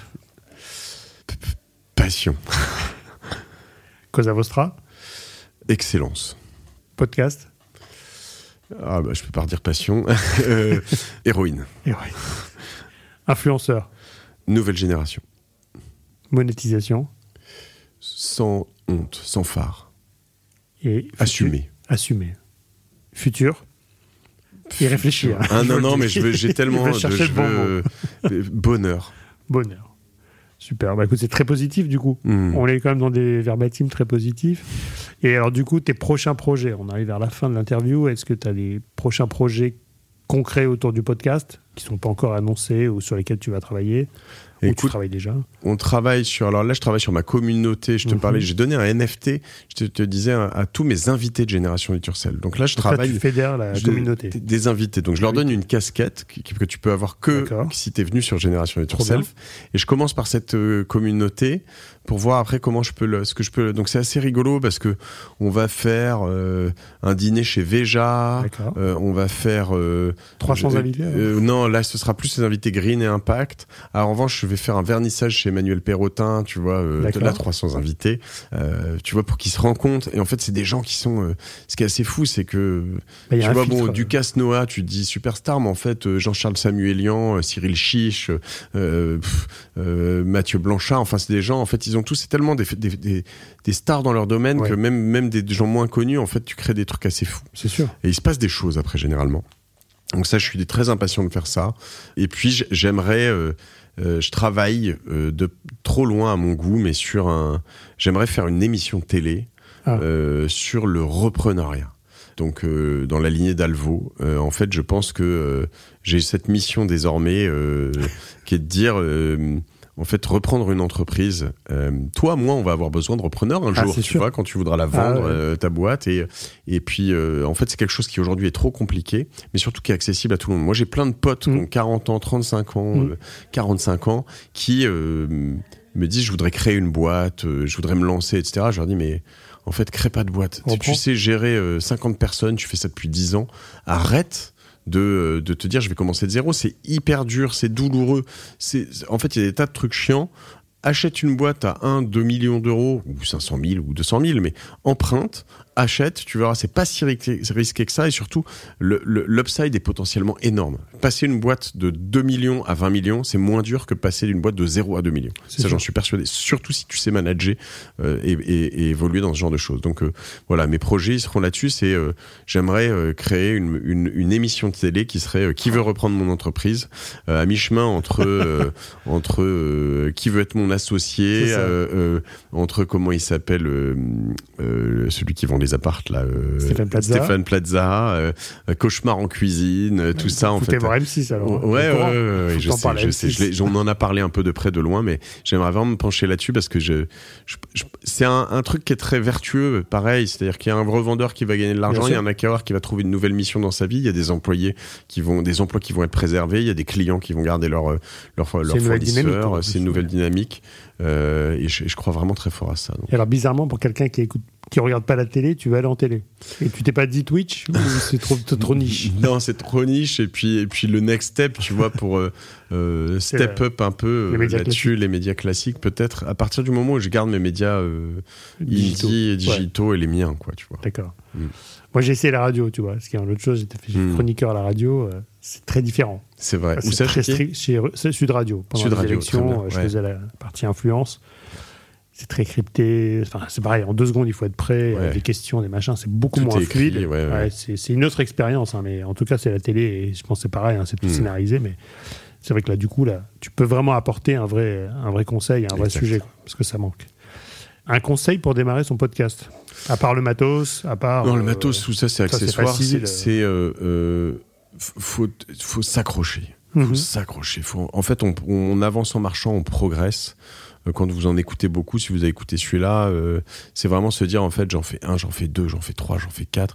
Et en fait, se dire, je vais en faire 20, 30, moi j'avais dit 10, mais il faut vraiment aller plus loin et se dire, Ouais. j'arrête pas avant ça et faites-le de manière hebdomadaire. Donc euh, Ouais. le moins de montage possible, voire pas du tout si vous pouvez. Vous enregistrez, vous sortez comme des conditions de direct. Faut pas oublier que le- les émissions en direct en radio, c'est celles qui font le plus d'audience. Bien sûr. Pourquoi aller s'emmerder à faire du montage Oui. Euh, Essayez plutôt d'être meilleur en direct Ouais. euh, que voilà. Et ça, je pense, c'est le, le, le, le meilleur parce que sinon, la post prod, t'y passes des heures et des Ah ouais. heures et des heures. Donc euh, Et du coup, ça veut dire que tu as moins préparé ton live, donc Ouais. tes questions sont peut-être moins bonnes ou tes réponses aussi. Donc euh, c'est le live, et- c'est l'exercice du live voilà. hein, pour moi. Vé- vélocité, résilience. D'accord. Donc bien s'accrocher et Ouais. peut-être choisir son sujet.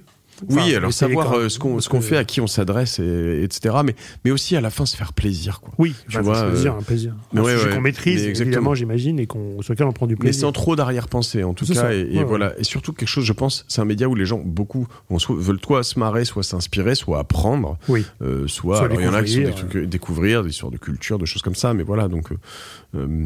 Ok, donc résilience. Il Résilience. faut y aller.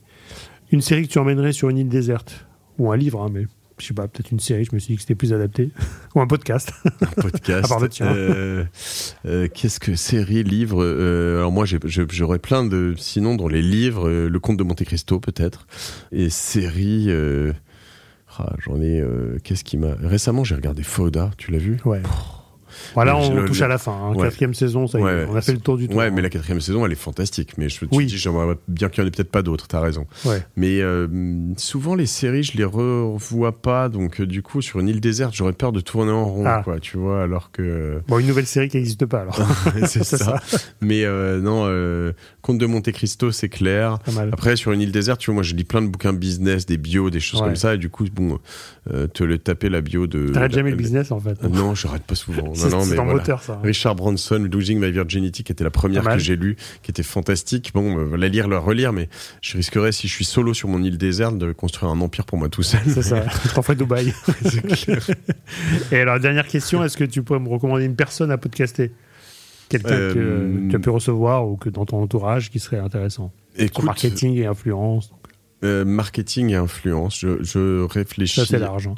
Tu as fait. euh, Ah, tiens, il y a une jeune femme qui est super, qui s'appelle euh, Laura. euh, bah, en fait, j'ai deux, j'ai deux noms. Elle, elle va me, me flinguer en plus en, en disant ça. J'ai, pourquoi j'ai le, le, le Gourbi, mais c'est pas du tout ça en fait. Son, euh, et et je, je la cite aussi assez souvent. J'ai pensé à Inès Léonard-Dudzi aussi, mais je sais qu'elles se connaissent là-dessus.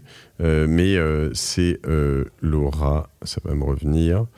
Euh, Regoubi, mais c'est pas, la- c'est, je sais pas pourquoi c'est affiché comme ça sur mon, euh, euh, sur mon euh, et, et, et, et ça y est, je vais la voir. Laura Le Sueur, euh, qui est super. Euh, euh, je pense que c'est intéressant et, et elle, elle, elle Qui grossit. Enfin, qui- Qui a, qui a plusieurs podcasts, euh, ou alors sinon, pff, non mais j'en ai pas mal, euh, et, et qui a, là qui a lancé un, un livre aujourd'hui autour du féminisme éclairé contre le féminisme radical et pour un féminisme éclairé, Très donc très intéressante et qui, qui est en plus moi qui m'a pas mal euh, motivé à, à- à notamment, tu vois, tu me disais que tu faisais pas mal de sport en ce Ouais. moment, etc. Moi, elle me dit les jours où tu cours pas et où tu fais pas, tu fais des abdos et des pompes, enfin, tu vois, des trucs assez simples, mais tac, tac, tac, tous les jours, le matin, éventuellement même deux fois par jour. Et donc, voilà, assez inspirante. euh, euh, allez, voilà, Laura Le Sueur, je te dis. Super, on note Laura Le Sueur. Écoute, merci beaucoup. On a une partie NFT, si tu es d'accord. Ouais. Ça sera donc pour les auditeurs qui sont arrivés jusqu'au bout, sur les cinq conseils jamais publiés pour générer de l'audience sur son podcast. Donc on n'avait pas vraiment préparé le truc ou pas, Tu veux que je te les donne? Mais euh, on va plutôt l'enregistrer en vidéo et on va le mettre en NFT juste après. Donc merci à toi pour Eh ton ben, cool. temps et c'est toujours super sympa de discuter avec toi parce que c'était une vraie discussion euh, hyper sympa et de découvrir ton univers du podcast et un peu les les euh, l'arrière cuisine de Génération Do It Yourself qui est un, un vrai blockbuster aujourd'hui et bravo vraiment parce que c'est c'est un modèle du genre. Bravo. Euh, écoute, je suis très touché venant de ta part, en plus, qui est un vrai expert du, du, du milieu. Donc, euh, merci, euh, merci beaucoup. Et puis, à vous, hein, si vous n'êtes pas abonné à, à, à ton podcast, eh ben, Ouais, abonnez-vous. voilà, Essayez de s'abonner. Alors c'est compliqué, mais essayez d'y aller. à nos channels euh, divers et variés, à nous deux, à Voilà. nos newsletters. T'as une newsletter Connectez-vous. Non, pas encore parce que j'ai trop de temps. C'est vrai. temps. C'est vrai. C'est vrai, mais ça permet de garder un lien. orale et pas écrite. Mm. Alors j'ai pas les équipes encore, mais. Ouais, non, c'est vrai. C'est vrai. Mais ça permet de garder le lien, c'est vrai. intéressant. Mais- Bon, Très bien. merci à toi. Salut, Cyril. Salut. Salut tout le monde. Merci à vous d'avoir écouté cet épisode jusqu'à la fin et une bonne surprise vous attend car on a enregistré avec Mathieu un NFT disponible sur notre plateforme NFT qui est en fin de description de l'épisode qui vous permettra d'écouter les 5 conseils ultimes de Mathieu pour réussir à euh, créer son audience sur son podcast et donc à générer des, des écoutes. Voilà, c'est 5 conseils exclusifs pour les possesseurs du NFT disponibles dès maintenant sur notre plateforme marketing et influence. À bientôt. Merci à toutes et à tous d'avoir écouté cet épisode. J'espère que l'émission vous a plu, inspiré ou diverti. Si c'est le cas, n'hésitez pas à le partager avec vos proches, votre réseau, laisser un commentaire et mettre une note. Vous pouvez me contacter sur LinkedIn en tapant Cyril Latias ou m'envoyer un message sur podcastinginfluence.fr. À bientôt. Thank you.